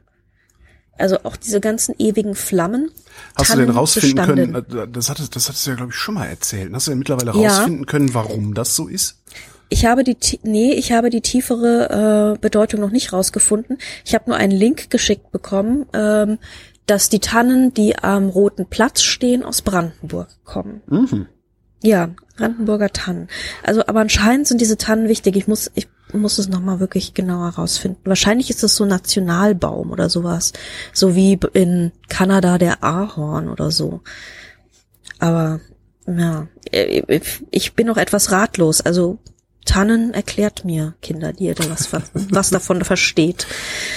Genau, also, wir sind da natürlich erstmal hier Kloster Kloster und das war auch irgendwie ganz nett. Aber ähm, Jaroslavl war dann, hatte ich dann auch ein bisschen Zeit für mich, was ganz schön war, weil man kann zum Beispiel dann in die Markthalle gehen. Die Markthalle ist wie alle russischen Markthallen sehr rustikal. Also da werden noch richtig die Fleischbrocken auf irgendwelche Wagen gewuchtet. Und äh, es gibt natürlich russisches Konfekt. Da habe ich dann richtig viel eingekauft, weil da war es billig. Ähm, Woraus besteht russisches Konfekt? Also was also macht, was macht Konfekt russisch? Es gibt ganz, ganz, ganz viele verschiedene Sorten und die sind alle unterschiedlich eingepackt mit so ganz wahnsinnig entzückend eingepackt. Also es gibt so das Rotkäppchen Konfekt und es gibt irgendwie das Gänseliesel Konfekt und es gibt, ich stehe auf das goldene Eichhörnchen.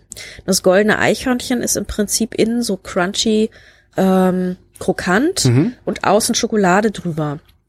Und die russische Schokolade ist ungefähr, die steckt die gesamte russische Küche eigentlich in die Tasche. Also du kannst echt viel stehen lassen. Aber die Schokolade ist erstaunlicherweise tatsächlich nicht schlecht. Mhm. Und ähm, irgendwie mag ich dieses crunchy krokant Ding.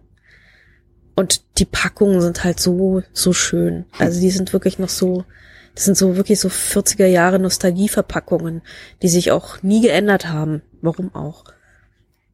Ah ja, die Bären sind auch ganz gut. Die beiden spielenden Bären im Wald. Das ist auch gutes Konfekt. Also ich habe die jetzt dann auch alle mal durchprobiert und so. Es gibt auch welche, die ich nicht so mag.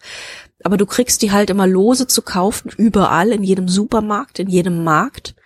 Ähm, kannst du die wirklich nach Gewicht einfach kaufen. Mhm. Ähm, ja, kosten nix. Tüte Bonbons. Ja, aber irgendwie, also da gibt's halt nicht so viel Schokoriegel, sondern da kauft man dann das russische Konfekt tatsächlich. Mhm. Also das ist eigentlich so der sowjetische Schokoriegel. Ja. Genau, Jaroslavl. Ähm, es gibt dort wunderschöne, monströse Gedenkstätten mit Tannen. Es gibt ein wiederaufgebaute Kathedrale tatsächlich, die von irgendeinem lokalen ähm, Bauunternehmer wieder aufgebaut wurde. Äh, die Maria Himmelfahrtskathedrale, die ist nicht ganz so schlimm wie die in Moskau. Ähm, ja, Kalaschnikow Girls an der Heldengedenkstätte. Äh, ja, also man läuft so durch. Es ist alles typisch russische Kleinstadt, hat alles, was eine typisch russische Kleinstadt ausmacht. Ähm, ja, man muss das mögen. Genau, und dann gibt's noch eine riesige Hafenpromenade, wo man noch so ein bisschen flanieren kann. Und dann wurde uns gesagt, ja, der Fluss friert übrigens bald zu. Müssen mhm. mal gucken, dass wir unser Schiff bald heimkriegen. Ich so, es ist September.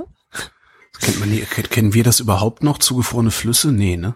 Das wir hatten auf dem Main tatsächlich mal so Eisschollen, aber das war ähm, länger her ja. und nee, eigentlich nicht. Nee. Nee, der Baikalsee friert ja auch fast, also zu. Mhm. Ja. Da fährt man dann mit dem Auto rüber. Genau. Ähm, ja, also wir haben das 50. Kloster gesehen und haben jetzt endlich mal erklärt bekommen, was es mit der Ikonostase auf sich hat. Also, mhm. russische Kirchen funktionieren so. Du hast irgendwo einen Altar, aber den siehst du nicht, weil da ist diese Ikonenwand davor. Und was der Priester da so vor sich hin räuchert und so weiter da vorne, das siehst du nicht. Mhm. Ähm, du stehst in deinem Betraum und betest, weil das lenkt, soll dich nicht ablenken. Und ähm, diese Ikonenwand ist eine sehr goldene Wand, also heißt Ikonostase, mhm. Ist eine Wand voller Ikonen. Und in der Mitte gibt's eine Tür, die geht dann auch irgendwann nach dem Gottesdienst mal auf. Mhm. Aber die meiste Zeit ist sie halt zu. So. Äh, in der Mitte ist also die Tür. Links von der Tür hängt immer die Gottesmutter. Rechts von der Tür hängt immer der Erlöser. Mhm. Und rechts vom Erlöser, das ist die wichtige Ikone, das ist nämlich die Hausikone. Und ah. das ist derjenige, nach dem die Kirche meistens benannt ist. Genau, also Tür, links Gottesmutter, rechts Erlöser, rechts Erlöser Hausikone. Und der Rest ist dann meistens diverse Apostel, da geht's dann hoch und in den fünften Stock dieser Ikonostase, die hängen ja gestapelt übereinander ja. bis dort wohin. Und das ist alles dann irgendwie nicht so wichtig. Also da kommen dann, ja, Apostel und dann kommen Heilige und so weiter. Das wird dann übereinander gestapelt, je nachdem. Genau, und eine hübsche Stelle gibt es in dieser ähm, in der Kathedrale von Jaroslav, da gibt es eine alte Kathedrale auch, nicht nur dieses neue Ding, sondern auch eine alte, das ist die des heiligen Elias. Mhm. Und da gibt's ein hübsches Detail, da gibt's nämlich einen riesen ausgemalten Kreuzgang außenrum, also mit richtig mittelalterlichen Fresken. Und ähm, da gibt es auch einen Höllensturz. Und für diese Hölle, also eine Szene des jüngsten Gerichtes so. Mhm. Und für dieses jüngste Gericht stellen sich drei verschiedene Gruppen an. Die Juden, die Araber und die Deutschen. okay. Ähm, das sagt uns, dass Jaroslavl eine alte Handelsstadt ist und welche Gruppen, welche Volksgruppen in Jaroslavl vor allem ihre Geschäfte gemacht haben. Ah. Ja, genau. Und die Araber und die Juden und die Deutschen wurden dort also auch äh, gezeichnet, also auch in ihrer äh, Art, wie sie da halt in, im 18, äh, im, weiß nicht was, 15, 16 Jahrhundert, also sehr Spätmittelalter, rumgelaufen sind, welche Trachten sie so mhm. tragen und äh, werden hübsch karikiert, ja. Und äh, da steht dann natürlich auch dran, Juden, Araber, Deutsche. Und äh, ja, so stehen sie dann an und werden dann war irgendwie sortiert. Also in die Hölle. Warum hast du davon kein Foto gemacht? Das würde ich gerne sehen. Ah, das habe ich auf Twitter, das kann ich dir aber verlinken. Ah, okay, alles klar. Genau. Ähm, genau, das mache ich gleich mal auf hier. Neuer Link. So. Äh, genau. Das waren eben die Hauptkonkurrenten der einheimischen Kaufleute und mhm. das ist natürlich, die werden absortiert. Ja, Jaroslavl fand ich eigentlich ganz hübsch, also deutlich weniger trostlos als Uglitsch, aber das Wetter war total fies. Deshalb ähm, habe ich davon jetzt nicht so viele Fotos, mhm. weil ja. Ja, sehe, das Wetter war nicht das Beste, ne? Sieht man auf allen das, Bildern. Nee, das wurde dann, das wurde dann, okay. Gott sei Dank noch. Ja. Also danach wurde es eigentlich schön. Wir hatten immer so dieses, wenn wir in Kasan sind, wird's schön. Da wurde es tatsächlich schön. Ähm, also genau, wenn man Uglitsch überstanden hat, ab Jaroslavl wird's netter. So, dann hatten wir, ähm, jetzt muss ich mal gucken, wo auf dieser Wolga wir gerade sind. Jaroslavl, genau. Und dann hatten wir eine längere Strecke nach Nizhny Novgorod. Und ähm, war das schon der Tag mit dem, ja, das war schon der Tag, wo wir dann einen Tag wirklich nur getuckert sind mhm. und einen Bordtag hatten, wie wir das bei Kreuzfahrtmenschen heißt. Und an diesem Bordtag gab es unter anderem die Matrioschka, den Matrioschka-Malwettbewerb. Und ähm, ich habe gedacht, ich räume den voll ab, ähm, weil ich hatte nämlich ein Konzept. Ich habe eine konstruktivistische Bauhaus-Matjoschka bemalt. Mhm. Und ah, ich, ich sehe es gerade in deinem Twitter-Feed. Ja, ja. Mhm. Äh, schick, ich, schick. ich fand, ich fand sie total super, schick, schick, um ehrlich zu sein. Ich fand sie wirklich total schön. Sie steht jetzt auch hier bei mir zu Hause auf einem sehr breiten Bilderrahmen und ziert den Gang. Aber diese Banausen haben sie natürlich nicht gewählt, weil die war zu, also, da machst du einmal was anderes, weißt du, und nicht diesen üblichen Quatsch, ja. Und naja, nee. Also irgendwie haben dann andere Menschen mit sehr viel konventionelleren Matrioschkas diesen Wettbewerb gewonnen und die Goodie-Tüte, die es dann gab. Aber ich bin der Meinung, meine war die schönste. Zumindest sieht sie anders aus, ja. Sie, sie ja, sie sieht sehr anders Obwohl aus. mir das jetzt auch, aber gut, wenn du sagst, das ist halt im Wesentlichen für Seniorinnen und Senioren gestaltet. Ich, ich denke so, so, jetzt malen wir alle mal was Schönes. Das hat schon ein bisschen was von Altersheim, oder? Nee, das war eigentlich ganz lustig. Also okay. Also ich saß mit der, ich saß mit der Hongkong-Gruppe gegenüber. Die hatten auch einen Heidenspaß. Ähm, die Hongkong-Gruppe war eh eigentlich ziemlich lustig. Mhm. Ähm, die hatten auch eine sehr nette Gruppenführerin, mit der ich hin und wieder mal ein bisschen getratscht habe. Die waren irgendwie auch so am offensten und am leutseligsten. Ähm, und dann saßen da noch andere Grüppchen und also äh, das war schon irgendwie ganz lustig. Also äh, wir haben natürlich auch schon so ein bisschen was gelernt über diese Matrioschkas und so weiter. Ne? Und ähm, aber natürlich konnten viele Leute überhaupt nicht malen und ähm, da war das dann am Ende schon so, also es war war war schon ganz lustig. Hm. Wenn du es mit den richtigen Leuten machst, kann es schon ganz lustig sein. Okay. Ja. Und ich hatte ja Gott sei Dank Team Hongkong am Tisch und die hatten durchaus Spaß. So, dann sind wir getuckert und getuckert und getuckert, waren an Bord. Ich habe sehr viel gelesen. Ich musste ja noch zwei Buchrezensionen schreiben auf dieser Fahrt, weil es ist ja jetzt kein Urlaub oder sowas, sondern mhm. es war kurz vor der Buchmesse. Und ich hatte das eine Buch von dieser ähm, Shortlist, Buchpreis-Shortlist-Frau, Jackie Thoman, das musste ich dringend machen. Und noch ein Sachbuch für die Beilage. Das heißt, ich habe dann wirklich zu tun gehabt. Du Ärmste.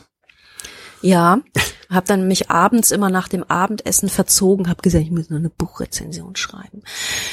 Und äh, deswegen hat, war ich dann auch ganz froh über diesen Bordtag und habe mich da wirklich mal ans Arbeiten gemacht. Und dann kamen wir nach Nizhny Novgorod und ähm, das ist eine Stadt, von der ich viel zu wenig gesehen habe, weil sie, glaube ich, eigentlich auch schön ist. Mhm. Aber das Wetter war leider komplett beschissen. Also du kommst an und da steht am ähm, am, am, am Hafen erstmal so ein geiles Torpedokriegsschiff. Ähm, dann gibt's so ein richtig sowjetisches Hafengebäude mit so einer Statue mit drei laufenden Matrosen davor. Ähm, und innen tatsächlich sehr viel so äh, russische Barockarchitektur. Mhm. Also es gibt auch eine Einkaufsmeile, eine Einkaufsstraße mit so einem mit wirklich hübschen Häusern, weil auch Nizhny Novgorod tatsächlich eine bekannte Handelsstadt war ähm, auch heute noch. Also man sagt, es, es gibt so dieses, ähm, das äh, Moskau ist so der politische Kopf des Landes, mhm. St. Petersburg ist so die kulturelle Hauptstadt und Nizhny Novgorod ist dann halt so das, ich weiß nicht, das Frankfurt oder so. Okay. Also da ist, da, da ist halt das Geld. Ja. Man denkt immer an Nizhny Novgorod, das liegt irgendwo in Sibirien und ja, irgendwelche, eben, so klingt das auch. Ja, ja Wahlkutter genau. laufen aus und jagen Erdöl oder so. Aber nein, nein, nein, das ist ein ähm, tatsächlich südlich gelegene Stadt ähm, mit sehr hübscher Barockarchitektur und viel Geld. Okay. Es gibt auch ein neues Fußballstadion, äh, das extra für die WM gebaut wurde. Mhm. Allerdings gibt es keinen Verein mehr, oh. denn äh, Wolga Nizhny Novgorod hat sich wegen Schulden aufgelöst. Jetzt steht da dieses riesige Stadion rum ähm, und der lokale Verein ist halt irgendwie pleite und nicht existent. Naja, zur WM fanden da immerhin acht Spiele statt, sagte man uns. Also, ja. Ja, aber trotzdem, jetzt haben die dann ein riesiges Stadion und keiner spielt, das ist so auch Quatsch. Kann man ja, nicht einfach der, ich glaube, Verein, ich, ich verstehe das alles eh nicht. Ich glaube, man, man denkt da in Russland auch ein bisschen anders, weil ich glaube, so Gegend und Geld sind eher unendliche, also es ist wie Luft oder Wasser. Hm. Also bei uns wäre das wahrscheinlich ein Riesenskandal, ja. Gut, aber Wolga Noschnischen Novgorod gibt's hier. Wahrscheinlich gründen sie irgendwann mal einen Nachfolgeverein in der 25. Liga. Keine Ahnung. Genau. Es gibt in Nischni Novgorod auch eine, ähm, also nicht, es gibt unten so am, am Strand so eine ganz schöne barocke Einkaufsstraße. Es gibt aber auch oben auf dem Berg, also es ist nicht klein, die Stadt, gibt es auch nochmal ähm, eine sehr nette Gegend. Ähm, äh, mit Cafés und man kann so rumlaufen. Es gibt irgendwie lustige Statuen, wo Menschen Selfies machen und so weiter. Und das Wetter war komplett beschissen und ich hatte komplett keine Lust auf noch eine Kremlführung, ja, ja. weil ich dachte, ich noch eine Erlöserkirche und ich schreie. Und ich habe mich dann mit einer älteren Dame, die nicht so gut zu Fuß war, und mit einer unserer Guide-Personen habe ich dann gesagt, so kann ich mich bitte absetzen. Und die haben gemeint, so, also wir gehen jetzt irgendwie einen Kaffee trinken. Ich so, ich komme mit. Und dann haben wir uns in ein sehr nettes Café gesetzt. Ähm, es gab da wirklich einige sehr nette Cafés. Ähm, ich habe einen Windbeutel gegessen, mhm. die hier Profiterol heißen. Und einen Kakao getrunken, der hier Kakao heißt. Ähm, also wenn du in Russland bist und sagst Kakao, Profiterol, dann bist du schon komplett bedient. Das ist wirklich nicht, nicht schwer, da klarzukommen. Die okay. meisten Sachen heißen echt genauso. Und ähm, habe mich wieder durchgewärmt und ich dachte, glaube, das war echt die beste Entscheidung des Tages. Hm. Weil das fehlt mir schon so ein bisschen, ähm, dass man sich einfach mal irgendwo doof in, in was reinsetzt und mal guckt, wie der, wie der lokale äh, Nizhny Novgorod oder so Kaffee trinkt, was der so isst und so. Du bist ja, bist und, du dir eigentlich im Klaren darüber, dass du gerade alles andere als Werbung für diese Tour machst? Äh, Ja. Okay. Ja, Ich wollte nur, ich wollte nur so zwischendurch ja. mal fragen, weil ich dachte so, mein lieber Herr Gesangsverein, also Äh, das ich habe ich habe lange schon nicht mehr das Gefühl gehabt, dass ich diese Reise nicht dir nachmachen wollen würde. Das ist, äh, es wird schöner. Es wird Okay. Keine, Okay. ja, ja, ja. Aber ich meine, das ist mein Beruf, ja. Ja, also klar, ich bin klar, kein klar. Werber. Ja, ja, ja. Ich kann das auch gar nicht. Ich kann nichts schönreden. Ich kann nur ehrlich drüber reden. Wir verlassen das kalte, nasse Nizhny Novgorod und fahren nach Kasan. Und es war dann tatsächlich sonniger Herbst. Ab Ah. da ging alles bergauf. Ähm, die Sonne schien, es waren irgendwie 15 Grad, die Gegend wurde südlich und angenehm. So. Und dann sind wir also nach äh, Kasan getuckert. Und genau, da gab es dann auch eine, auf, auf dem Weg noch eine Weile Bordprogramm, unter anderem eine Geschichtsdoku ähm, in zwei Teilen, die irgendwann mal auf irgendeinem History Channel lief und die haben wir uns angeguckt. Das war ging eben über die ganzen Zaren und ich hatte das Gefühl so, okay, der hat den umgebracht, der hat den umgebracht. Jetzt hungern alle. Ah, jetzt kommen noch mal die Mongolen und plündern. Okay. Dann kommen die Bolschewiki. Na, dann kam, nee, dann kamen noch mal die Tataren. Naja. Und die Mongolen haben ja nie erobert. Die sind rein, haben alles rausgeholt, haben angezündet und sind wieder gegangen. Das war so das mongolische Prinzip. Aber eigentlich auch ganz praktisch, dann hast du nicht diese ganze Verwaltung am Hals, ne? Ja, total. Total. Und die wollten auch irgendwie ihr Land gar nicht, also sie wollten das ja alles gar nicht maintainen. Das waren eigentlich im Prinzip sind so die Parasiten gewesen, so ein bisschen. Die haben einfach äh, sich abgeholt, wenn sie mal wieder was brauchten, äh, Speicher voll gemacht, angezündet und wieder nach Hause geritten, so. Ja. So, jetzt kommen wir nach äh, Kasan. Und Kasan ist eine tatarische Stadt. Und Tataren sind ein Turkvolk. Das heißt, äh, man hat schon die ganze Zeit immer so das Gefühl gehabt, dass es durchaus äh, vom ästhetischen her so türkische Einflüsse gab. Aber hier merkt man es jetzt halt voll. Ähm, es gibt hier nämlich zum Beispiel auch Moscheen. Also die älteste Ah. Moschee Tatarstans hat noch Katharina die Große gebaut. Und äh, Katharina die Große hat sich sehr für diese Minderheiten, eben Tataren und so weiter eingesetzt. Deswegen hat sie hier auch noch eine ganze Reihe Fans. Und ähm, dieser Geschichtsdoku entnahm ich dann auch, dass dann so unter erstmal unter Peter dem Großen und dann unter Katharina der Großen endgültig, die haben so gedacht so, ja, wir sitzen hier in unserer, also Peter der Große war halt so wirklich der derjenige, der das Ruder echt rumgerissen hat. Ja. Da saßen vorher wirklich so Leute ähm, in einem runtergewirtschafteten Bauernland, wo es ständig brannte, wo es ständig, wo man ständig hungerte. Und Peter war derjenige, der gesagt hat, okay, ich gehe jetzt erstmal auf Grand Tour, ja, guck mir mal dieses Europa an, weil da läuft's ja anscheinend. Und was man da so machen muss, damit es bei uns auch läuft. Und der hat dann wirklich sehr konsequent durchregiert und hat gesagt, so wir machen jetzt, also wir, wir machen jetzt hier einen richtigen europäischen Staat auf, weil das geht so nicht. Und ähm, das Ganze war dann unter Katharina dann tatsächlich, hat es sich dann noch so weiter geführt und die war ja dann auch wirklich so eine europäische Herrschaft, also ich meine, die war ja Deutsche. Und ähm, die hat dann wirklich die ähm, ganz, ganz fest so den Anschluss nach Europa gesucht, hat sich da, war dann auch Teil dieser europäischen Heiratspolitik, wo man dann so seine Töchter immer verschoben hat und so.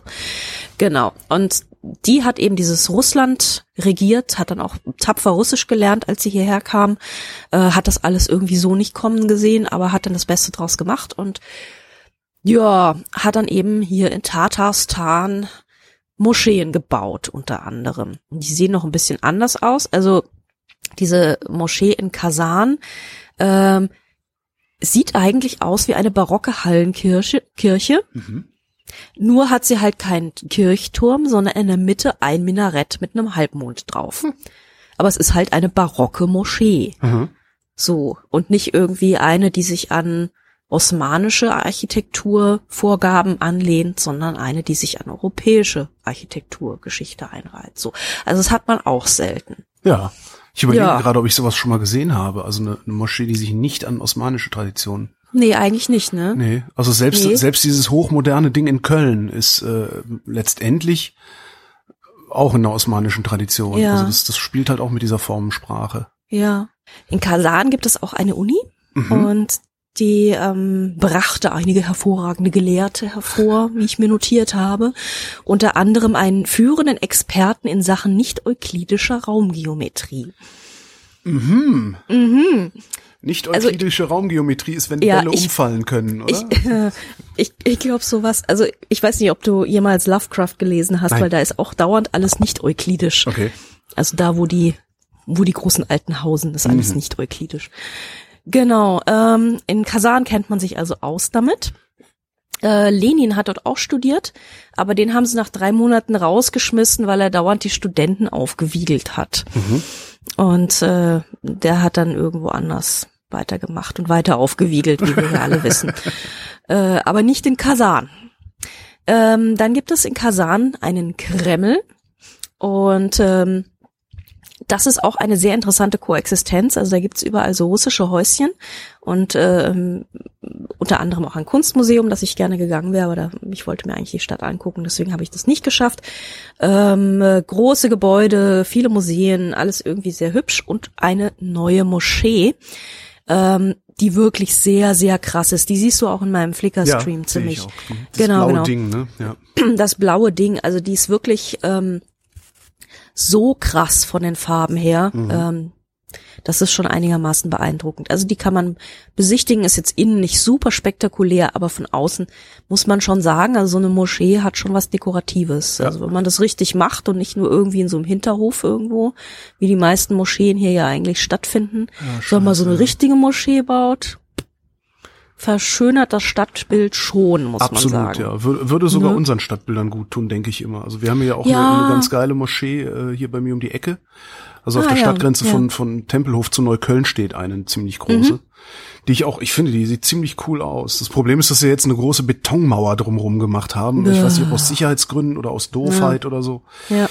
Das macht also jetzt wieder kaputt, aber eigentlich finde ich, ich finde, das, das, das tut einer Stadt gut, mhm. ja. Es gibt ja auch eine Moschee Architektin, glaube ich, in Deutschland. Ach. Ich glaube, ja, ich glaube, das macht eine Frau, diese ganzen großen Dinger. Ähm, habe ich irgendwann mal vermerkt im Hinterkopf mhm. interessiert. Genau. Ähm, es gibt also wunderschöne Uni-Gebäude. Da also ich, ich habe mich dann nach der Moschee einfach verabschiedet und bin dann bisschen durch die Stadt gelaufen. Und es gibt halt wirklich so ein ähm, sehr nettes Univiertel mit kleinen Cafés und netten Lädchen und man läuft da so durch. Es gibt natürlich auch Unigebäude mit großartigen Reliefs, mit so, also so schwebenden Atomen um, äh, schwebenden, wie heißen die Dinger um den Atomkern? Schwebende. Elektronen. Danke. Bitte. Genau, also so, so Kram, die, die ich natürlich, die sind wunderschön, ich muss die immer fotografieren. Ähm, es gibt hübsche Stadtparks, wo Leute rumliegen und es war natürlich ein warmer Tag, es waren so 20 Grad. Man lag so rum unter Bäumchen und ähm, ja, dann bin ich so ein bisschen durch die Stadt flaniert. Das war irgendwie alles äußerst hübsch und äußerst nett und hab noch irgendwie was gegessen. Hab noch einen Haufen Baklava gekauft, weil ich natürlich einen Baklava-Laden gefunden habe. Ähm, großartig. Also überall da, wo Baklava ist, ist Zivilisation, finde ich. Ähm, in der Einkaufsstraße von Kasan gibt es auch ein Katzendenkmal, das ist ziemlich bekannt. Ähm, ein es gibt ja ein Katzendenkmal, genau. Also es gibt ja in ah, der ja, ja, ja, ja. Also es gibt ja in, in St. Petersburg in der Eremitage arbeiten ja Katzen um die Kellermäuse freizuhalten. Ach, okay. Und das war eine, eine, genau, das hat Katharina die Große irgendwann mal eingeführt. Und die arbeiten da richtig und ähm, die sind, also sowieso, die Russen sind sowieso ziemlich katzenbesessen, um Aha. ehrlich zu sein. Also Hunde gibt's da irgendwie auch, aber Katzen drucken sie auf alles und finden sie super. Und also der Russe liebt Katzen. Und äh, solange in St. Petersburg diese Katzen unten in der Eremitage sind, steht die Stadt so ungefähr. Das okay, ist ein bisschen wie die, Raben, Affen, Raben in, in Gibraltar. In Gibraltar, die Raben im Londoner Tower, genau. Sind die, sind die, sind die Katzen in der Eremitage. Und äh, die Ka Katzen in der Eremitage kommen angeblich aus Kasan, weil die Kasaner Katzen die äh, die, die, die besten Mäusejäger sind. Mhm. So heißt es, so geht es. Und äh, das ist eben das Denkmal für die besonders mäusefangbegabten Katzen von Kasan. Das steht da so in der Einkaufsstraße. Ja, ähm, das, das war irgendwie eine richtig nette Stadt. Also ich habe irgendwie Ich das Gefühl grad, so, ja. Kasan, da, da kann man noch mal hinwollen. Das ist irgendwie nice. Mhm. Ähm, ich habe dann unterwegs irgendwie noch so ein paar Jugendliche getroffen und die tummelten sich gerade an so einem Eckchen, wo ein wahnsinnig schönes Licht war, durch so eine Glasfassade von der Bank gegenüber. Darum hast du die Und, beiden ähm, fotografiert, okay.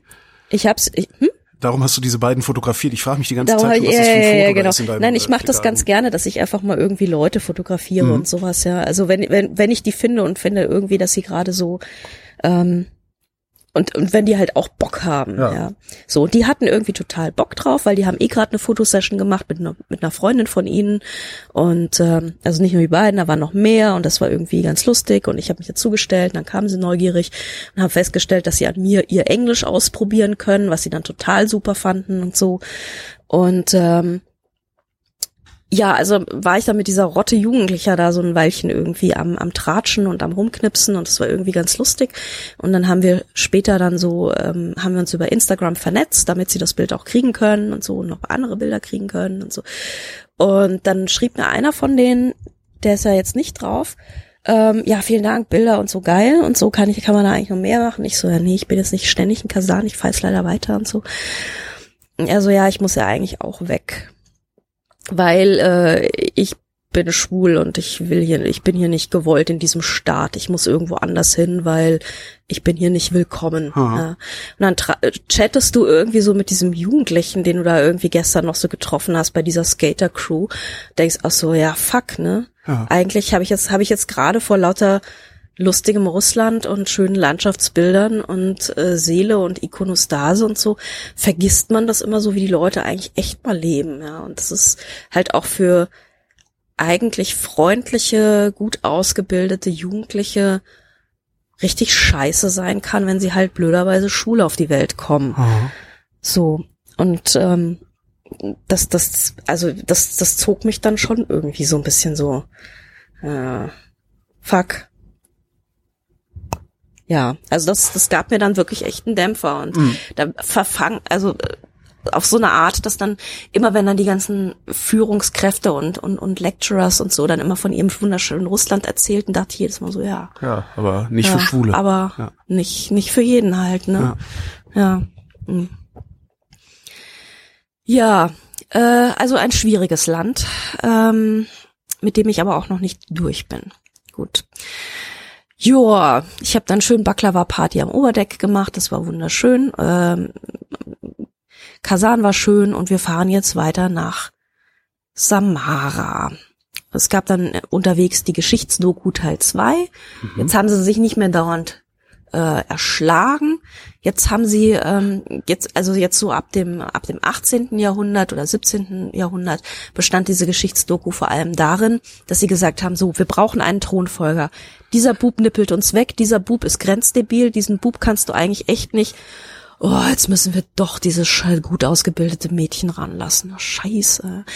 Also so im Prinzip, wie es in England ja auch die Ja. ganze Zeit war. Müssen erstmal fünf, äh, fünf Typen verrecken oder irgendwie grenzdebil sein, bevor sie dann mal irgendwie eine Königin haben und dann läuft's dann auch immer irgendwie komischerweise ganz gut. Samara klingt irgendwie, ich weiß nicht warum, aber in meinen Ohren klingt das irgendwie so geheimnisvoll. Tausend und eine Nacht. Irgendwie Es klingt wie so. Samarkand ein bisschen, ne? Ja, ist das Ähm, auch so? Äh, das ist, also Samara ist auch immer noch so ein bisschen, ähm, also auch noch so südlich und Turkvolkmäßig und so.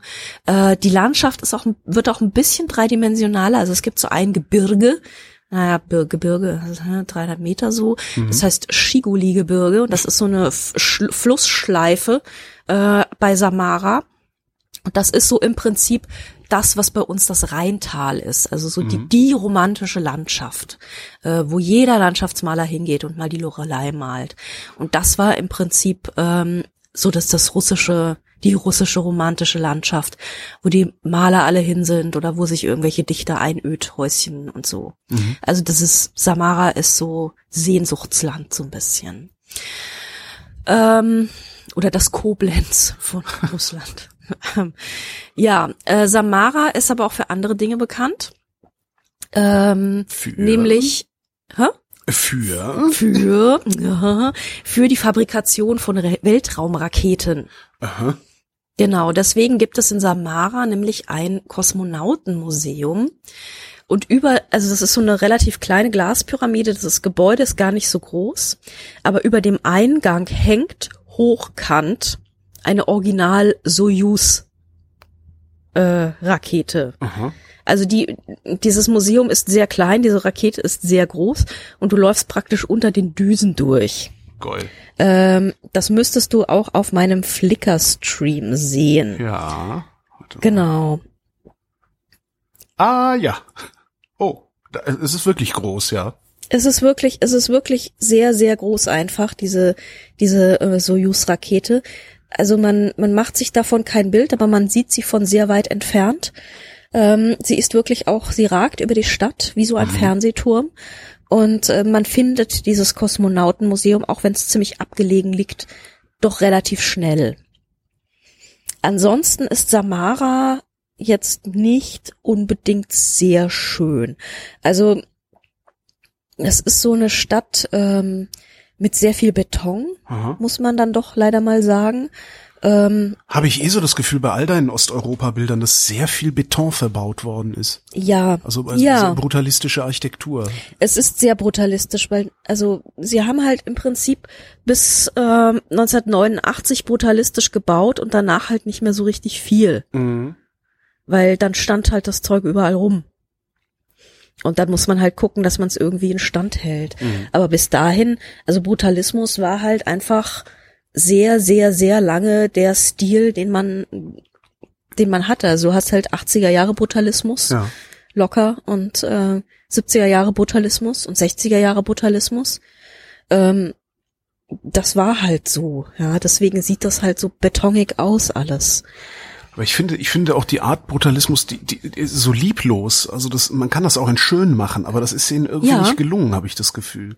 Wobei es kann natürlich jetzt auch sein, dass, es, dass die es schön finden, weil es ja dann auch äh, immer im Auge des Betrachters. Ne? Ich glaube, schön ist nicht die richtige Kategorie. Also es gibt ja auch in der, also vor allem in der englischen Kunstgeschichte gibt es so zwei Kategorien, nämlich Sublime und Pi- Picturesque. Also Picturesque ist das Pittoreske, das wirklich Schöne, das Hübsche, die tolle Landschaft und so. Und Sublime ist so das, der Gegenpol davon, das ist das Erhabene. Das ist groß, das schindet Eindruck, das ist irgendwie so, bumm, steht so rum, ja. Ja. Und ähm, ich glaube, Russland ist sehr beim Erhabenen irgendwie hängen geblieben. Mhm. Weil alles, was sie bauen, ist halt irgendwie so groß und rums. Mhm. Ähm, Zeugt von der Größe äh, der Sowjetunion. ja, ja, ja. Und es gibt ja auch in, Mhm. in jeder verdammten Stadt gibt es ja einen Siegespark und Ja. so und eine ewige Flamme und ein Kriegerdenkmal. Und in äh, Samara gibt es dann eben dieses, diesen Platz des Ruhmes, den ich da auch ähm, ziemlich abfotografiert habe, weil der ist so archetypisch, da ist so alles. Ja, da ist einer auf der linken Seite ist halt so dieses ähm, dieses äh, äh, Verwaltungsgebäude mit dem russischen Adler oben dran. Dann gibt es irgendwie sehr viele, sehr breite Wege und Rabatten. Äh, und auf der rechten Seite gibt es eben Kriegerdenkmal, ewige Flamme und eine orthodoxe Kirche. Aha. Und da auf diesem Platz hast du halt wirklich Russland so echt im Kleinen. Also das ist alles da, was was was gebraucht wird. Oh ja, genau. Und ein Denkmal gibt's noch von diesem ähm, Arbeiter, der dieses V-förmige Dingsbums in die Höhe hält. Ja. Genau. Also das ist, ähm, die Frauen von Samara sagen, das ist der einzige nüchterne Mann der Stadt, weil der hat immer die Hand voll. Also wenn du Glück hast, hast du halt einen Guide, der dir so sowas auch erzählt. Ja. genau, was ist eigentlich der äh, Flugzeugarbeiter? Aha. Weil die halt dort nicht nur ähm, nicht nur Raum, Weltraumraketen gebaut haben, sondern auch Flugzeuge und so. Ja, an, also schön ist die Stadt nicht, aber interessant ist sie. Und ich meine, mit Weltraummuseum ködert man mich ja natürlich sofort. Ähm, und unten am Fluss ist auch so ein bisschen Kernaltstadt, nicht sonderlich viel, aber so ein bisschen was. Äh, unter anderem gibt es eben auch eine Brauerei, die da auch irgendwie mal von einem Deutschen hingeknallt Natürlich. wurde. Äh, sieht auch aus wie jede deutsche Brauerei, die irgendwie im 19. Jahrhundert gebaut wurde. Und direkt daneben ist das Nonnenkloster. Ah, stimmt, Also die Brauerei sieht wirklich aus wie das Ding hier in Kreuzberg, die alte Schulter. ja, ne? Mhm. Genau, genau. Also da sieht man, wenn Deutsche eine Brauerei bauen, sieht die so aus. Ähm, Genau, es gibt dann so Parks mit den obligatorischen Pushkin-Denkmälern. Ähm, ja, ja, so, ne?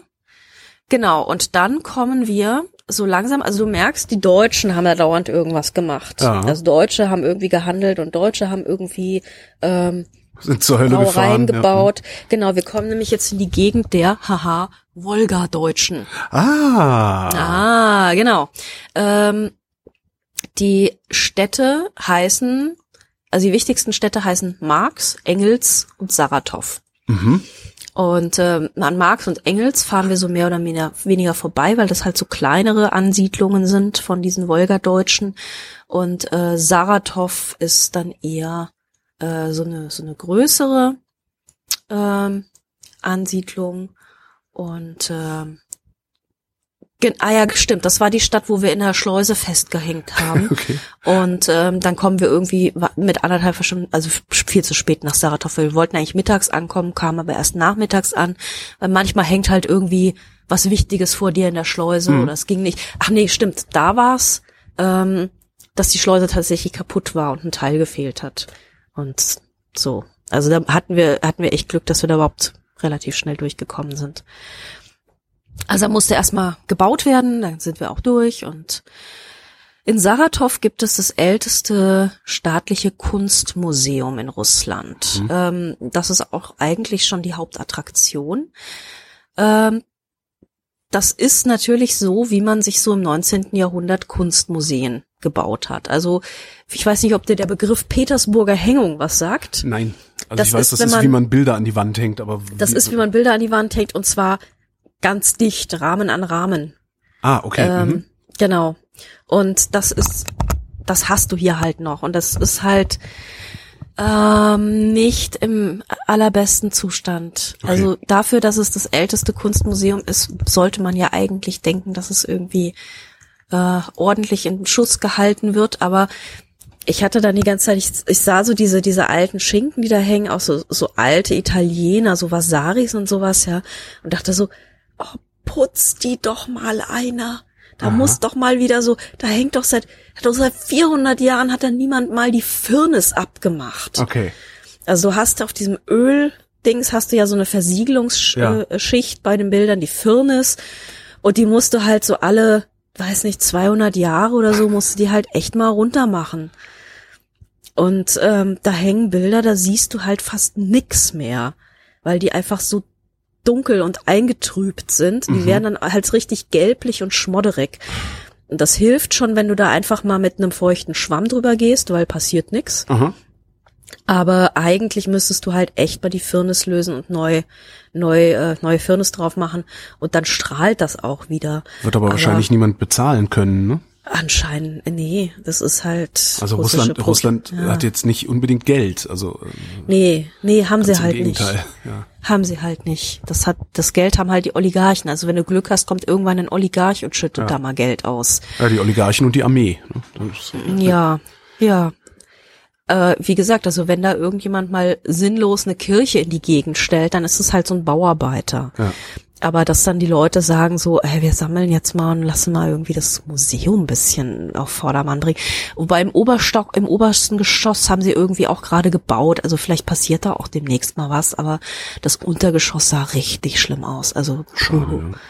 ja, total. Aber es ist natürlich auch was, ich meine, ich sehe das halt, weil ich halt irgendwann mal diesen Quatsch studiert habe. Ja. Und ja, ich ähm, würde es wahrscheinlich gar nicht merken. Du, wird, du würdest ja, es wahrscheinlich ja. überhaupt nicht merken. Genau, also auch andere Leute merken das halt nicht. Die gehen da durch und denken, hui, altes Gemälde. Und mhm. so, ah, putzt mal. So, im ersten Stock wäre auch wahrscheinlich die moderne Kunst gewesen. Jedenfalls habe ich sie wieder nicht gesehen. und habe unten alte eingetrübte Schinken bewundert. Ach, ach, Frau Diener auf der Suche nach der russischen Moderne. Also ja, das ist wirklich die Überschrift für diese für diese äh, Dings. Ich habe ja dann auch irgendwann unsere Professor Ludmilla, die ja wirklich clever war und gute Vorträge gehalten hat, habe ich, ich habe auch viel mitgeschrieben, so Kurzgeschichten von Pushkin mal lesen und so. Mhm. Also habe viele Anregungen mitgenommen. Es war auch wirklich schön und so. Und sie ist auch mit mir voll einer Meinung, dass Kuinji der Krasnodar mit Frieden ist bestimmendem Element der russischen Landschaftsmalerei ist, sieht auch ein Blinder. Äh, also waren wir in einigen schon einig und hab dann, hab sie dann wirklich später mal gefragt, so, wie ist das denn jetzt hier mit der Moderne? Sag mal, versteckt ihr die oder was? Und ähm, meinte sie, nee, da sei sie einfach halt echt nicht wirklich eingearbeitet. Aber sie haben eine, habe eine Liste. Und dann kam sie auch tatsächlich zwei Tage später zu irgendeinem Abendessen zu mir, brachte mir eine säuberlich kopierte Liste und da standen dann auch wirklich Museen in Moskau und in den größeren Städten, wo ich moderne Kunst angucken kann. Also ich habe diese Liste jetzt, ich muss jetzt nur noch mal hinfahren. ja. Aber anscheinend, ja. ja. ja. Ich bin halt leider mit so einer Rentnertruppe gefahren, da ist das ah. dann, glaube ich, nicht so Dings. So. Mal gespannt, also, ob sich das irgendwann mal ändert. Also ob solche Reisen irgendwann noch mal für, für ja. jüngere Leute attraktiv werden. Also es ist halt, ja. Es ist halt sich halt gerade die Katze in den Schwanz. Ne? Also warum sollte wirklich, ich 4000 Euro auf den Tisch legen, um... Ja, es ist ja. 70er Jahre Tourismus. Mhm. Wirklich voll. Also Dings. So, und ich meine, es ist natürlich interessant theoretisch, weil ich finde das ja alles wahnsinnig interessant, was da mhm. passiert, aber es ist jetzt nichts, was ich halt auch privat machen würde. Ne? Ja, eben. So, auch wenn ich die Städte natürlich wahnsinnig gerne privat bereisen würde, aber ich würde dann wirklich sagen, okay, was kostet ein Flug nach Kasan? Ja. Und äh, kann man da mal hin? Ja. So. Und sich vielleicht auch mal ein paar Umgebungen angucken, weil da gibt's ja dann auch äh, Eisenbahn, es gibt auch, also es gibt ja ein gut ausgebautes Eisenbahnnetz, es gibt ja auch, ähm, äh, du kannst ja dann auch irgendwie mal mit dem Bus irgendwo hinfahren und so, aber das ist halt, Individualtourismus ist Russland nicht für gemacht. Hm. Also musst doch, wenn du das Visum bestellst. Ach stimmt, man kann ja gar nicht so einfach ja auch, rein, ne? Ja. Nein, du brauchst ja eine, also ich, es ist relativ einfach. Du brauchst halt eine Krankenversicherung, du brauchst äh, irgendwie einen Gehaltsnachweis, dass du da nicht irgendwie dich parasitär niederlässt. Mhm. Und du brauchst ähm, eine Einladung. Und die Einladung kann entweder von einem Reiseveranstalter sein oder von einer Sprachschule, wenn du einen Sprachkurs machst, was ich übrigens echt empfehlen kann. Oder du machst, äh, du lässt das Hotel, also größere Hotels können halt auch einladen. Ah, okay. Aber solange diese Einladungspolitik ist, ähm, wird Russland ein Problem haben mit Individualtourismus. Klar, obwohl es ja eigentlich jedes, aus jedem Ort von jedem Hotel eine Einladung, um eine Rundreise ja, machen zu können. Obwohl ja. es eigentlich total safe ist. Ja, es ist ja super sicher eigentlich. Hm. Also ich habe da keine Angst, dass ich da irgendwie überfallen werde, überhaupt nicht. Ähm, aber ja, es gibt halt so diese diese behördlichen Hürden, die das Ganze echt erschweren. Hm. Das heißt, du musst dann wirklich ähm, so im Prinzip so, wie wir es bei der äh, bei der Transip-Reise gemacht haben. Du musst halt einen ähm, Reiseveranstalter haben. Ich weiß nicht, was Lernidee sonst noch in Russland im Programm hat, weil die machen ja diese Transip-Reisen und die sind ja nahezu individuell. Ja. Also die kannst du dir wirklich individuell zusammenschneiden. Du kannst auch sagen, heute möchte ich mal da übernachten, morgen möchte ich mal da übernachten. Das geht alles. Ja.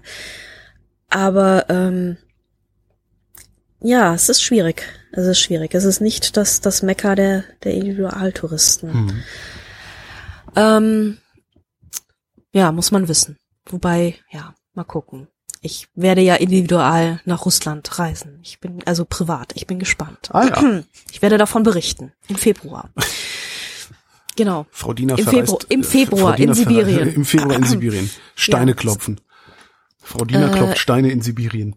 Ja, es wird lustig. Also ich werde da, ich werde davon berichten in der Sendung Osteuropa 4. 4. Genau.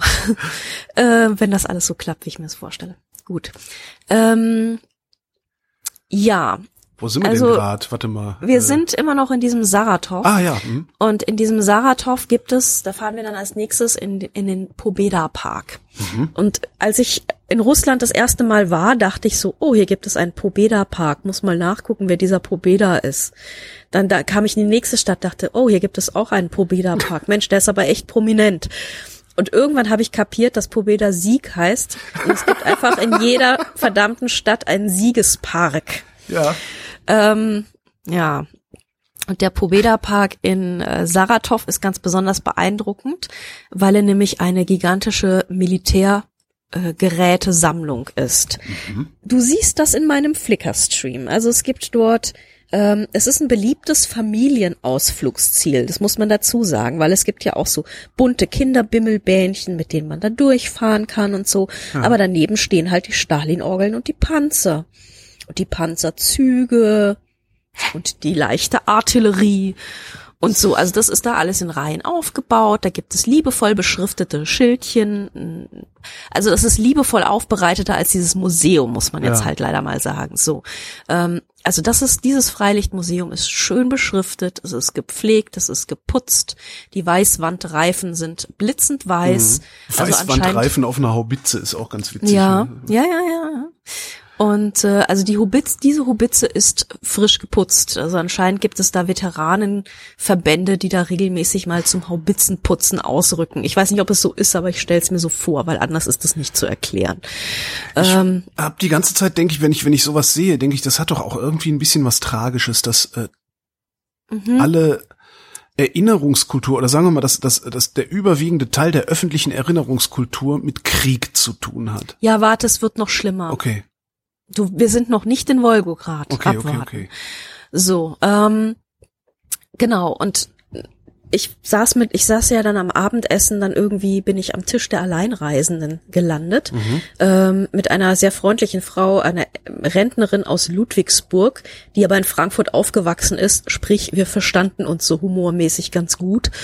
Ähm, wir hatten also beide so ein bisschen das den unterschnittenen Zynismus am Start. Ja. Äh, außerdem waren da noch ein Kölner und eine Düsseldorferin an diesem Tisch. Also es ging recht heiter zu zum Teil. Ähm, teilweise waren das halt echt so, also hattest das Gefühl, du sitzt da mit so Doriot-Figuren, aber es war irgendwie unterhaltsam. So, ähm, genau, und diese Ludwigsburgerin, diese äh, kam dann irgendwie, meinte so, die, die gehen da hier echt am Wochenende mit ihren Kindern hin? Mhm. Ich so, ja, anscheinend. Dann musste, sie hat es überhaupt nicht verarbeiten können, ging dann irgendwie noch mal zu dieser Führerin, hat so, ey, die gehen hier mit ihren Kindern hin und so.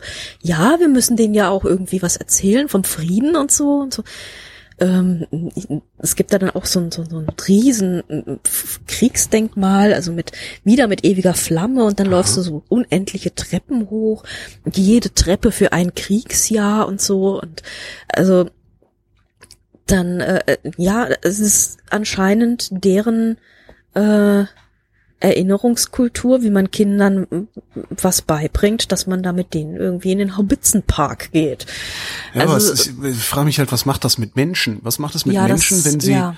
wenn sie den ganzen Tag lernen oder gezeigt kriegen, dass mhm. ja im Grunde sie, also ihre Gesellschaft oder ihr Volk nur etwas wert ist, solange es Krieg mhm. führt.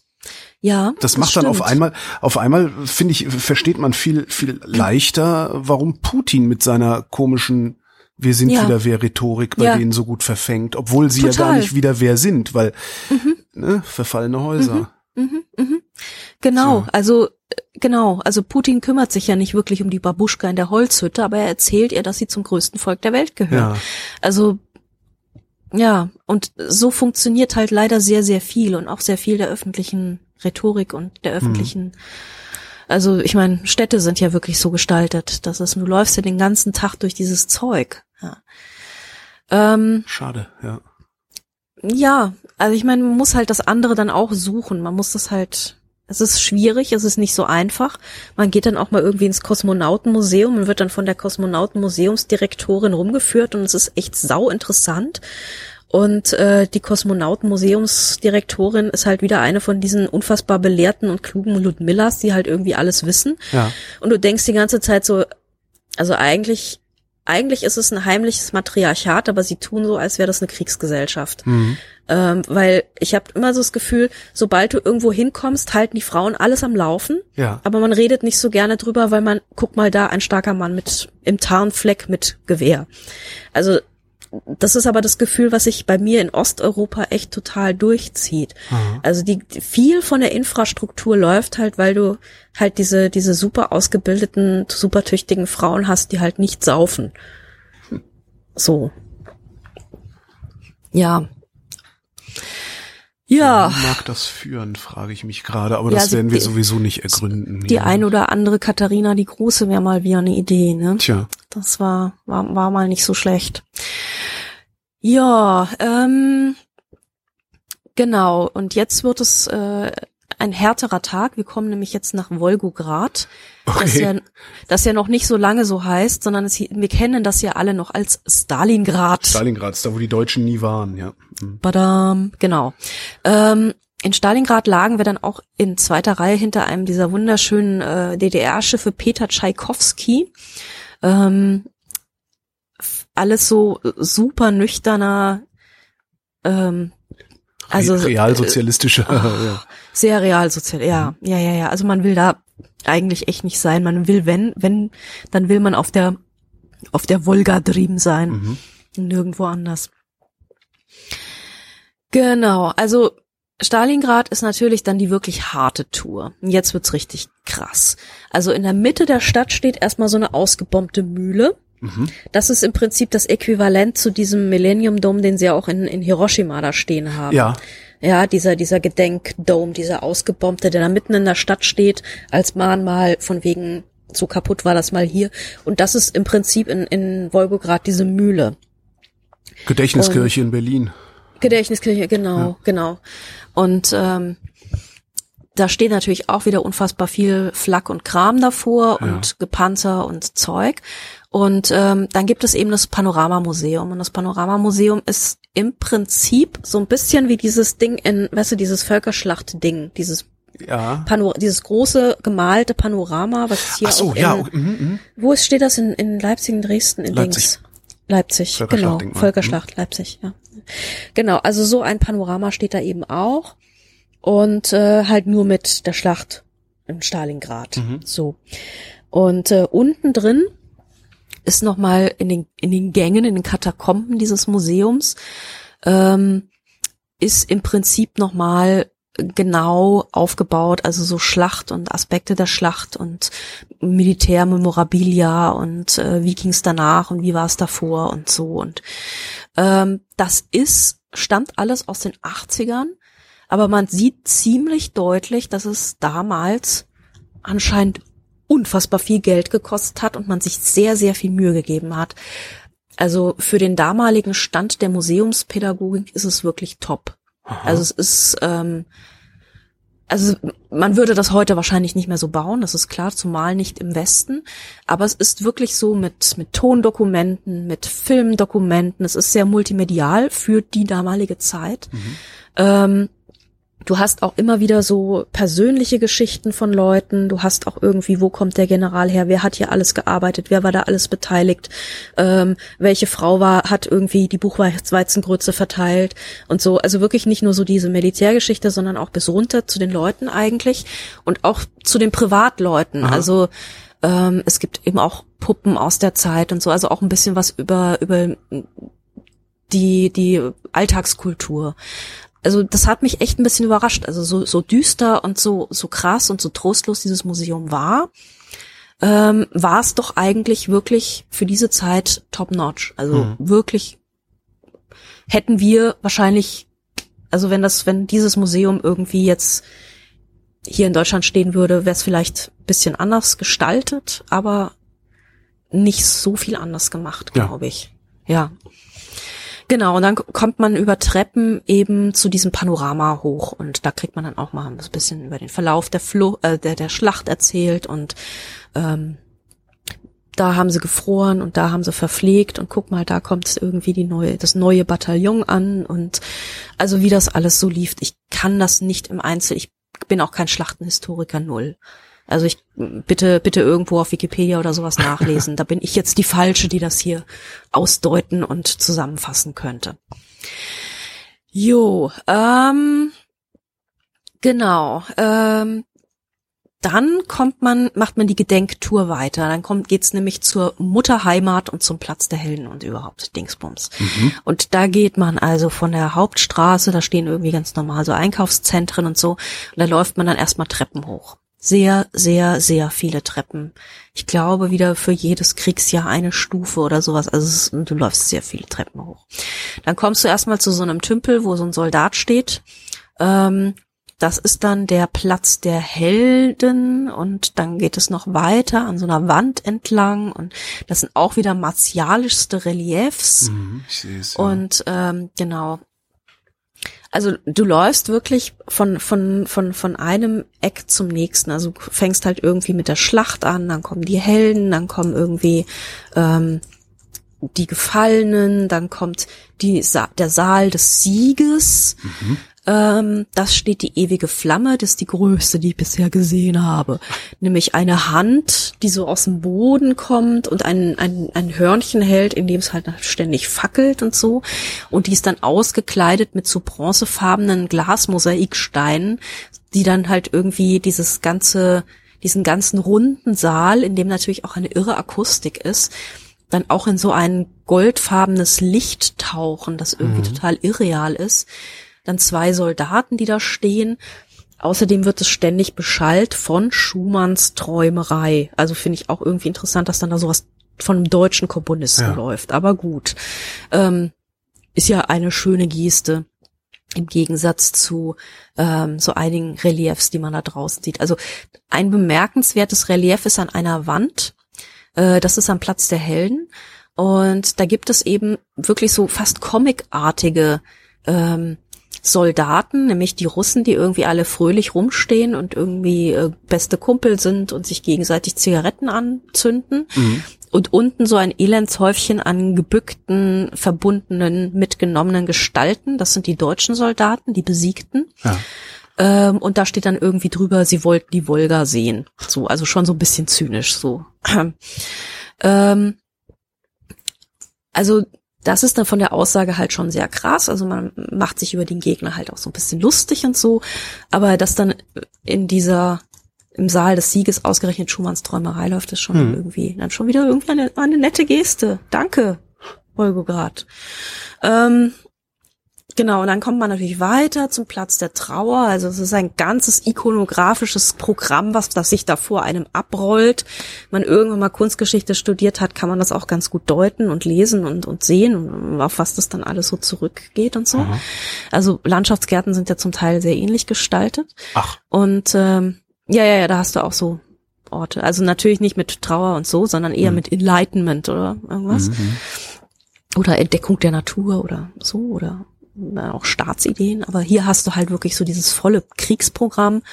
Äh, Platz der Trauer ist dann irgendwie auch das die das, das die größte größte trauernde Dingsbums in ganz Russland oder so. Also auch Dingsbums im Sinne von äh, äh im Sinne von Pietà, wie ah, ja, okay, Geschichtler genau, also sagt. Großes, genau. große Skulptur. Große Skulptur. Also die mhm. Pietà ist auch ein ganz klassisches, eigentlich biblisches Motiv von der Mutter, die den abgehängten Jesus ah, beweint. Okay. So. Und das ist also wirklich ein ganz, ganz klassisches Bild. Ja. Und ganz viel von so, von so Kriegsgräber, Ikonografie oder auch Fotografie zum Teil, äh, kann man auf diese Piet, auf dieses Pietà-Motiv zurückführen. Mhm. So. Ähm, ja, und dann geht man so zurück und denkt so, ja, okay, jetzt habe ich echt viel Krieg gesehen. äh, Dings, äh, ich weiß nicht, ob ich das jetzt noch weiter und so, ich habe reicht jetzt, glaube ich. Äh, deshalb habe ich am Abend dann einfach mal die äh, Führung für den Maschinenraum mitgemacht und äh, habe mir dann den Maschinenraum angeguckt, der sehr heiß und sehr laut ist und äh, irgendwie alles chinesische Maschinen, die da mal eingebaut wurden. Also dieses Schiff war, ähm, wurde 2007 genau von einem Privatinvestor umgebaut und mhm. läuft jetzt seitdem eben für verschiedene Reiseveranstalter. Genau. Und ich bin mittlerweile ziemlich erkältet, blöderweise. Ja. Weil meine, mein ganzer Tisch war erkältet und hat mich angesteckt. Und ähm, ich bin dann, habe irgendwie gerade so einen völlig willenlosen Moment, auch durch eingeschüchtert durch diese ganze Kriegsrhetorik, ähm, dass ich dann denke so, ich mache jetzt einfach dieses scheiß Ausflugsprogramm mit, das ist mir jetzt alles egal. So, und es ist in dem Moment hundskalt, es zieht wie Sau. Also die Gegend um Wolgograd ist nicht schön. Mhm. Es gibt dort eigentlich, weißt du, du siehst so, wo, darum haben sich irgendwann mal sehr, sehr viele deutsche Soldaten gekloppt und dann gehst du aus der Stadt raus und siehst diese Tiger, ja, dieses, dieses, da gibt's alle 300 Meter vielleicht mal einen Baum, wenn's hochkommt. Mhm. Aber ansonsten ist das wirklich platte Tiger. Komplette Nulllandschaft. Und es zieht immer. Ähm, es zieht wie Sau, es ist kalt. Ähm, und wir laufen dann irgendwie über diese Steppe und gucken uns diesen Soldatenfriedhof an und mir war irgendwie so arschkalt. Ähm, ich bin ja immer noch so ein bisschen erkältet, ehrlich gesagt. Ich habe meine Erkältung aus Stalingrad Das genau, Erkältung mitgebracht. Stalingrad mitgebracht. Genau. genau. Ja, ich, und ja, ich jammer jetzt schon so rum, ja. Ja.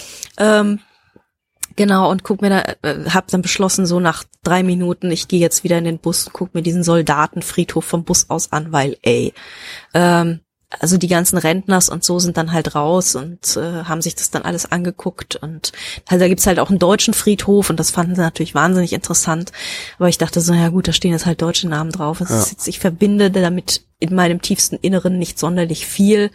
Ähm, ich äh, fühle aber gerade sehr diesen Wind und gehe jetzt, glaube ich, einfach mal äh, Dings.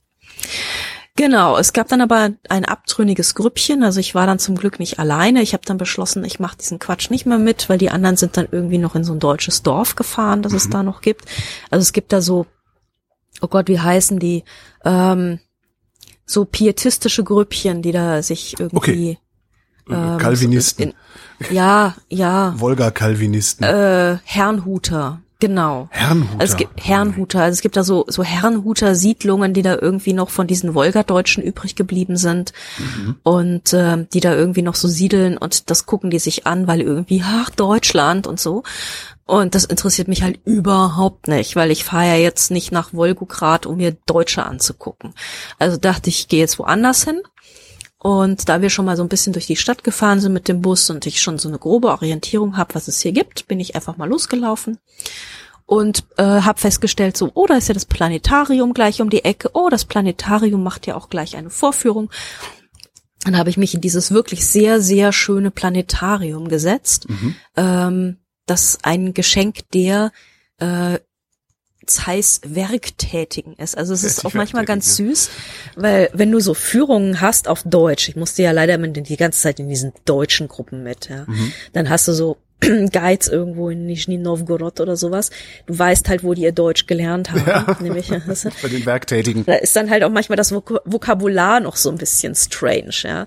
Also die Zeiss Werktätigen haben ähm, Wolgograd dieses dieses äh, Planetarium geschenkt und eben auch diesen ähm, wunderschönen, äh, was ja in der, in der Mitte steht, immer dieser Projektor, den den es in Planetarien gibt. Ich weiß nicht, ob du schon mal in einem warst, aber in München zum Beispiel im Deutschen Museum gibt's ja auch ein wunderschönes Planetarium. Mm. Und das hier ist halt so richtig DDR. Style, also so, ne? Aber halt mit so Weltraumsymbolik. Und das ist halt, das ist halt echt ganz schön schön. Also es gibt so, es gibt so Sternzeichen in Tarsien, es gibt so äh, Glasfenster mit so einer eingearbeiteten Mir drin. Ähm, also es ist wirklich, es, es hat sich dann gelohnt. Ich habe natürlich kein Wort verstanden. Ich bin einfach mit der russischen Gruppe mitgelatscht und habe einfach ab und zu wissend genickt und dachte so, "Ja, das nicht auffliegen, dass ich hier keinen Plan habe. Ähm, und ähm, ab und zu habe ich auch mal was verstanden, nämlich Foucault'sches Blub, was dann ein Foucault'sches Pendel war, was man auch deutlich sah. Das gibt's auch. Ähm, genau, und dann ist man natürlich ins Planetarium rein, in den Projektionsraum, der auch wirklich sehr schön war. Es gibt auch im Flickr-Album ein Bild davon, ähm, weil rundrum nämlich irgendwie so die ähm, das Stadtpanorama von Wolgograd gemalt war. Ah, da mit dem- unten, ja, ja. ne, mit der. Mutter, ja, ja. Mutter Heimat auf dem Hügelchen und dann eben dieser Nachthimmel, der dann da projiziert wurde. Und äh, dann habe ich noch eine sehr lange Sondervorstellung über ähm, Kometen mitbekommen. Also es gab dann irgendwie noch eine Sonder, Sonderdingsbums, Sonderthementag Kometen. Ähm, ich habe jetzt nicht so rasend viel verstanden, allerdings ähm, ging es auch um Rosetta. Und komischerweise äh, ging die Landung da irgendwie glatter, als wir sie alle in Erinnerung haben. Nämlich nicht mit irgendwie österreichische Harpunen haben versagt und das Ding landet in der dunklen Ritze und hört auf zu senden. Nein, alles lief super. Ähm, fand ich auch strange. Aber gut. Ähm, war ich dann auch froh, dass ich wenigstens einen russischen Kometensendung mal korrigieren konnte. ja, ansonsten bin ich so ein bisschen durch die Stadt spaziert und äh, habe mir dieses, also du musst, glaube ich, dieses Russland, wenn du nicht so ein bisschen einen Sinn hast für diese sowjetischen Baustile und diese stalinistischen Häuser, also wenn du das nicht irgendwie ein bisschen magst oder irgendwie geil findest oder sowas, dann bleib zu Hause oder fahr höchstens nach St. Petersburg, Aha. weil Russland ist halt voll davon, ja. Und ich finde das ja hochinteressant, diese, diese ähm, Bauweisen. Und ich mag ja auch Baustile und so und Städte. Und ähm, insofern habe ich mich nicht gelangweilt, fand es durchaus ein sehenswert. Aber das muss man schon, man muss es mögen. Man muss es echt mögen. Kann man ja. es denn mögen? Ähm, ja, ich glaube schon. Ich glaube schon. Also ein großer Teil unserer Gruppe waren halt tatsächlich auch so DDR-Bürger. Mhm. Und das waren halt so Leute, ähm, es gab doch letztens mal diese Umfrage, wo sehr viele Menschen gesagt haben, ja, wir finden auch, es wird in unseren Medien zu schlecht über Russland berichtet. Ja. Und ich hatte das Gefühl, sehr, sehr viele davon waren mit auf dieser Reise mhm. und guckten das alles mit ganz anderen Augen an als ich. Aha. Nämlich so, naja, Plattenbau haben wir zu Hause auch, so ist es ja bei uns auch. Und guck mal, es ist doch so schön und die Kunst ist so schön und die Leute sind so nett und das ist doch irgendwie auch alles ganz, ganz nett hier und so. Also ich glaube, die sind da ganz anders durchgelaufen als ich und fanden diese Reise wahrscheinlich auch komplett anders als ich. Gefragt hast du nicht? Nee, ich habe mit denen dann nicht mehr geredet, weil die, ich fand die so unangenehm. Mhm. Ähm, ich habe dann irgendwie mehr so mit meinem Tisch zu tun gehabt. Und ähm, die waren dann teilweise auch so ein bisschen so, oh, noch ein Kloster und ich schrei. Ähm, beziehungsweise, warum stehen hier so viele Panzer? Ist das nicht irgendwie ungeil und so? Also die waren halt, also die waren anders geprägt ja. irgendwie. So. Und ähm, ja, andere Gruppen waren da irgendwie anders, glaube ich. Die fanden das, glaube ich, normaler. Und ja, die machen doch hier was, guck mal, das ist doch hier ein Museum für den Frieden und so. Ja, es ist ein Museum für den Frieden, alles klar. Das, mhm. Äh, ja, in Wolgograd war ich dann in einem sehr schönen ähm, Hotel. Ich bin im Hotel Wolgograd abgestiegen, das erste Haus am Platze, das hat man für uns gebucht. Äh, gegenüber war das Hotel Intourist und äh, ich war dann sehr froh, dass ich in dem war. Wir hatten dann auch Abendessen dort wo ich dann auch wieder zur Gruppe dazu kam und wieder einmal sehr typisch russisch. Ähm, also hier El Prozzo der Raum, ne? Ja. Und ähm, ich habe es auf Twitter mal so ein bisschen gegenübergestellt. Ja, ich, ich äh, kopiere es gerade, ich kopiere es gerade in die Show Notes. Ja, ja, fetter, fetter Leuchter und so Spiegelsaal und äh, Hallo, wir sind hier Versailles und auf dem Essen, auf dem Tisch dann halt irgendwie so ein Hackscheiß mit einem Spiegelei Ach, das drauf. Ist Hack. Und ich dachte, das wäre Schwarzbrot. Nee, das ist irgend so ein Hackkram. Okay. das ist, das ist auch das Haupt, Hauptgericht. Ich glaube, es gab vorher noch irgendeine Vorspeise, die, ich weiß nicht, was es war. Und dann halt irgendwie so trockene Kartoffeln dazu und ein Petersilienast. Mhm. Das ist halt wirklich so, das ist so typisch russisch, ja. So, Hauptsache sieht geil aus, aber so Genuss ist jetzt echt nicht unser Ding, ja. Hm. Gibt's noch, gibt's noch Buchweizengrütze? So, ach. Also, wenn du, wenn du einen guten Borscht erwischt irgendwo, guter Borscht ist echt schon, das ist schon leider so ein bisschen der Höhepunkt. Ja. Oder gute Pelmeni oder so. Habe ich auch in, in St. Petersburg kann man zum Beispiel sehr gut essen. Aber ähm, ich war ja vorher in St. Petersburg eine Woche und habe Russischkurs gemacht.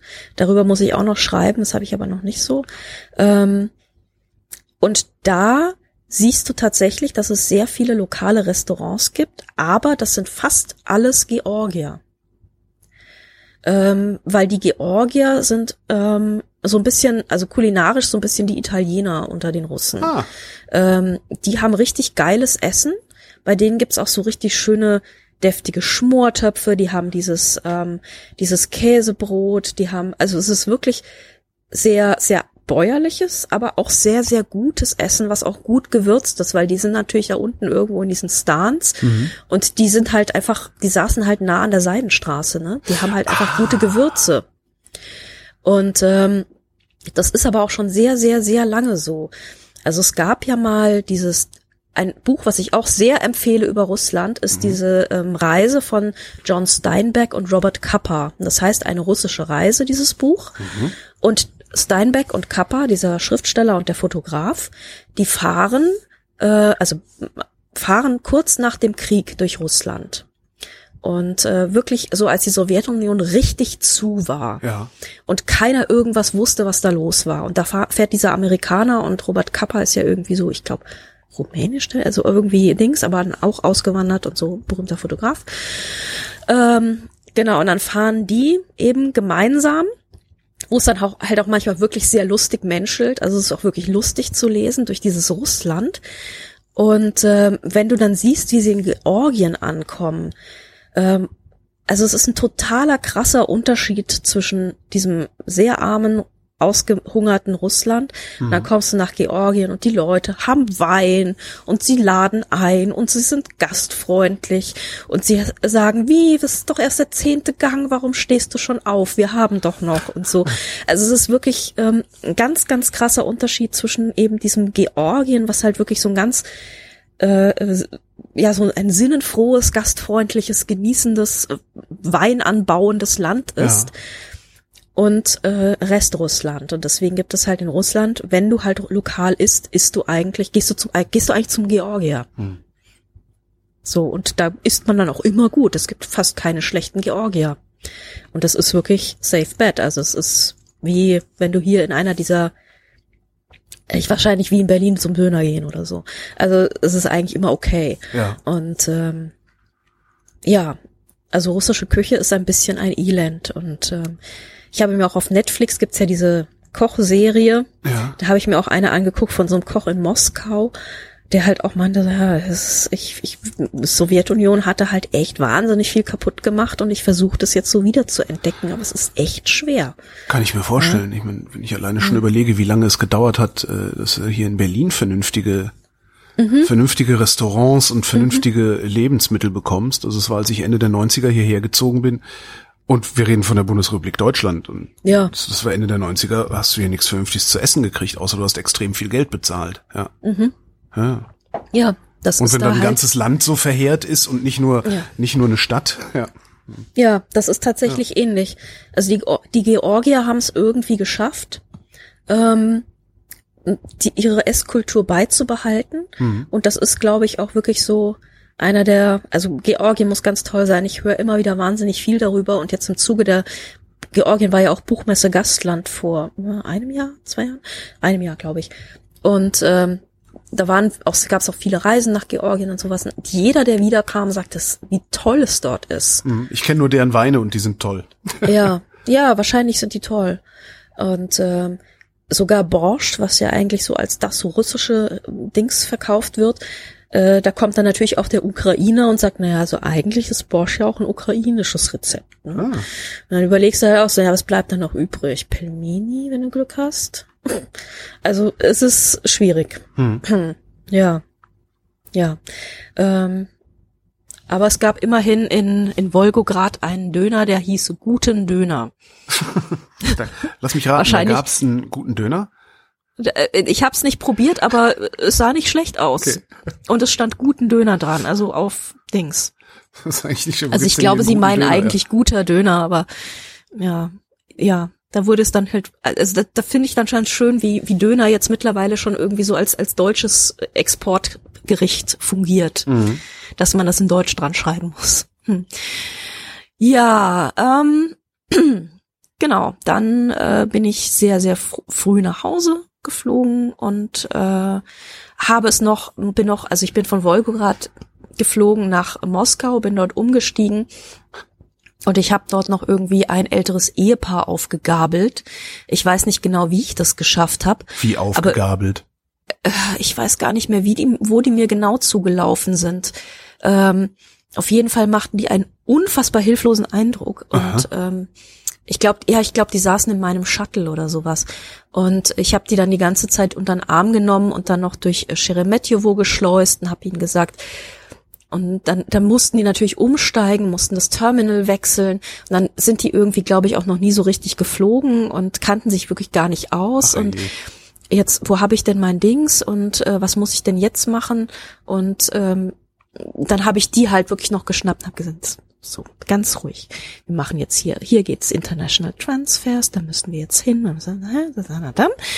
Und so, Und ähm, habe die dann irgendwie durch die ganzen Sicherheitsschleusen auch und habe sie gebrieft und so. Also es gibt tatsächlich immer noch so Leute, die man aufgabeln kann, die das mit dem Fliegen nicht so drauf haben. Aha. Und äh, ja. Wer hätte das gedacht? Wie sind die denn überhaupt nach Russland gekommen? Also, das frage ich mich auch. Ja. Ich fragte mich auch so, wie sind die überhaupt hergekommen? Wie haben sie überhaupt alles gefunden? Und so, also es war, das war schon einigermaßen faszinierend. Ähm, genau. Ja. Und dann da, war die Reise das, vorbei. Das war meine Russlandreise. Und äh, aus Bildungszwecken und Gründen kann ich Russlandreisen nur sehr empfehlen. Aber man muss genau hingucken, was man wie wo macht. Es sind Ich nicht die glaube- schönen Erinnerungen wie an äh, Südtirol. Man, Nein, es, ist, es sind nicht die Malediven. Also es ist nicht jetzt irgendwie. na gut, ich langweiliger mal- als auf den Malediven warst du aber auch noch nie unterwegs, oder? Ja, das stimmt. Aber da, deswegen fährt man da ja auch, glaube ich, Kürzeste Sendung Hin. ever. Ja. Ja, ja, ja, stimmt. Aber ist ja auch informativ. Nee, äh, also man muss, glaube ich, wirklich genau gucken, wie bist du da unterwegs, mit wem fährst du dahin, was machst du genau. Also was ich wirklich safe empfehlen kann, ist ein Städtetrip nach St. Petersburg.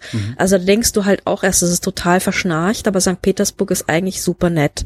Und es ist irgendwie, es hat auch ein bisschen Jugendkultur und es ist irgendwie, also da, es gibt da zum Beispiel so in alten Gebäuden gibt es so Zwischennutzungskonzepte mit so Pop-up Geschäften und Cafés, die nennen sich Lofts.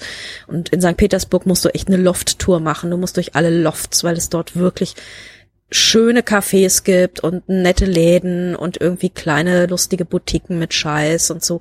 Also da gibt es wirklich so ähm, so bisschen bisschen Jugendkultur und und und Nachtleben und irgendwie Dings. Also das ist äh, kann ich vorbehaltlos empfehlen.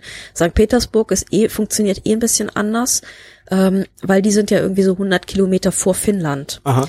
Das heißt, also du hast dort nicht diese protzig angezogenen Menschen, die in protzigen Räumen sitzen, sondern die haben so ein bisschen dieses skandinavische Understatement schon überall. Also die ziehen sich eigentlich alle sehr schwarz an und also es ist jetzt ein bisschen finnisch irgendwie, hat man das Gefühl, so von der Ästhetik her.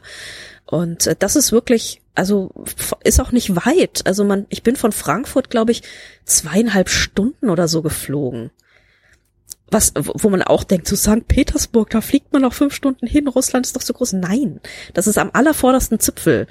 Ja. Und ähm, das ist wirklich, da kann man, da kann man hin, da kann man sich mal eine Woche umtun. Es gibt drei Millionen Mu- Museen, in die man kann, äh, wobei ich empfehlen würde, nicht in die Eremitage zu gehen, weil da hängt nur der alte Scheiß. Geht gegenüber, äh, da gibt es so ein Gegenüber von der Eremitage gibt es ein Gebäude, das ist so halb rund, weil der ganze Platz so ein bisschen halb rund ist. Und das ist das Museum, da hängen die ganzen geilen modernen Sachen, da hängt die geile Kunst, da hängt auch, also Romantik aufwärts, auch diese ganzen Konstruktivisten und da ist keine Sau. Also da kann man, wenn man Kunst gucken will, geht in, geht in die Dependance, nicht in die Eremitage. Ähm, und wenn in die Eremitage, dann nachmittags, weil da sind die ganzen Kreuzfahrttouristen schon weg. genau. Ist das, ist, kann, kann man das vielleicht sogar als Gesetzmäßigkeit festhalten? Geh da, da wo Kreuzfahrtschiffe hinfahren, geh lieber nachmittags Ja. durch die Stadt, weil da sind sie alle schon wieder weg? Ja, das, ich glaube ja. Tatsächlich la laden die, landen die meisten ja morgens oder vormittags an und die sind meistens sehr früh schon unterwegs. Ja. Und ich glaube, am Nachmittag wird es, wenn man irgendwo hin will, deutlich gechillter. Hm. Ja. Ähm, ich war in St. Petersburg, also kurz vor diesen weißen Nächten, das ist ja dann so im Juni, und da ist es ja, wird es nicht lange dunkel. Also hast du halt so drei Stunden Nacht oder so. Und die Leute sind alle so ein bisschen, also alle so ein bisschen durchgedreht, weil die haben diesen wahnsinnig langen Winter hinter sich. Und äh, das Wetter ist anscheinend sehr trüb da oben. Und ähm, wenn da halt wirklich Sommer ist und äh, es warm ist, dann drehen die halt echt alle so ein bisschen durch, um wirklich diese kurze Zeit voll mitzunehmen. Und äh, das kann ich echt empfehlen. Also am besten kurz vor oder nach diesen weißen Nächten, weil währenddessen ist es halt so ein bisschen wie der Touri-Ding, da ist es so ausgebucht.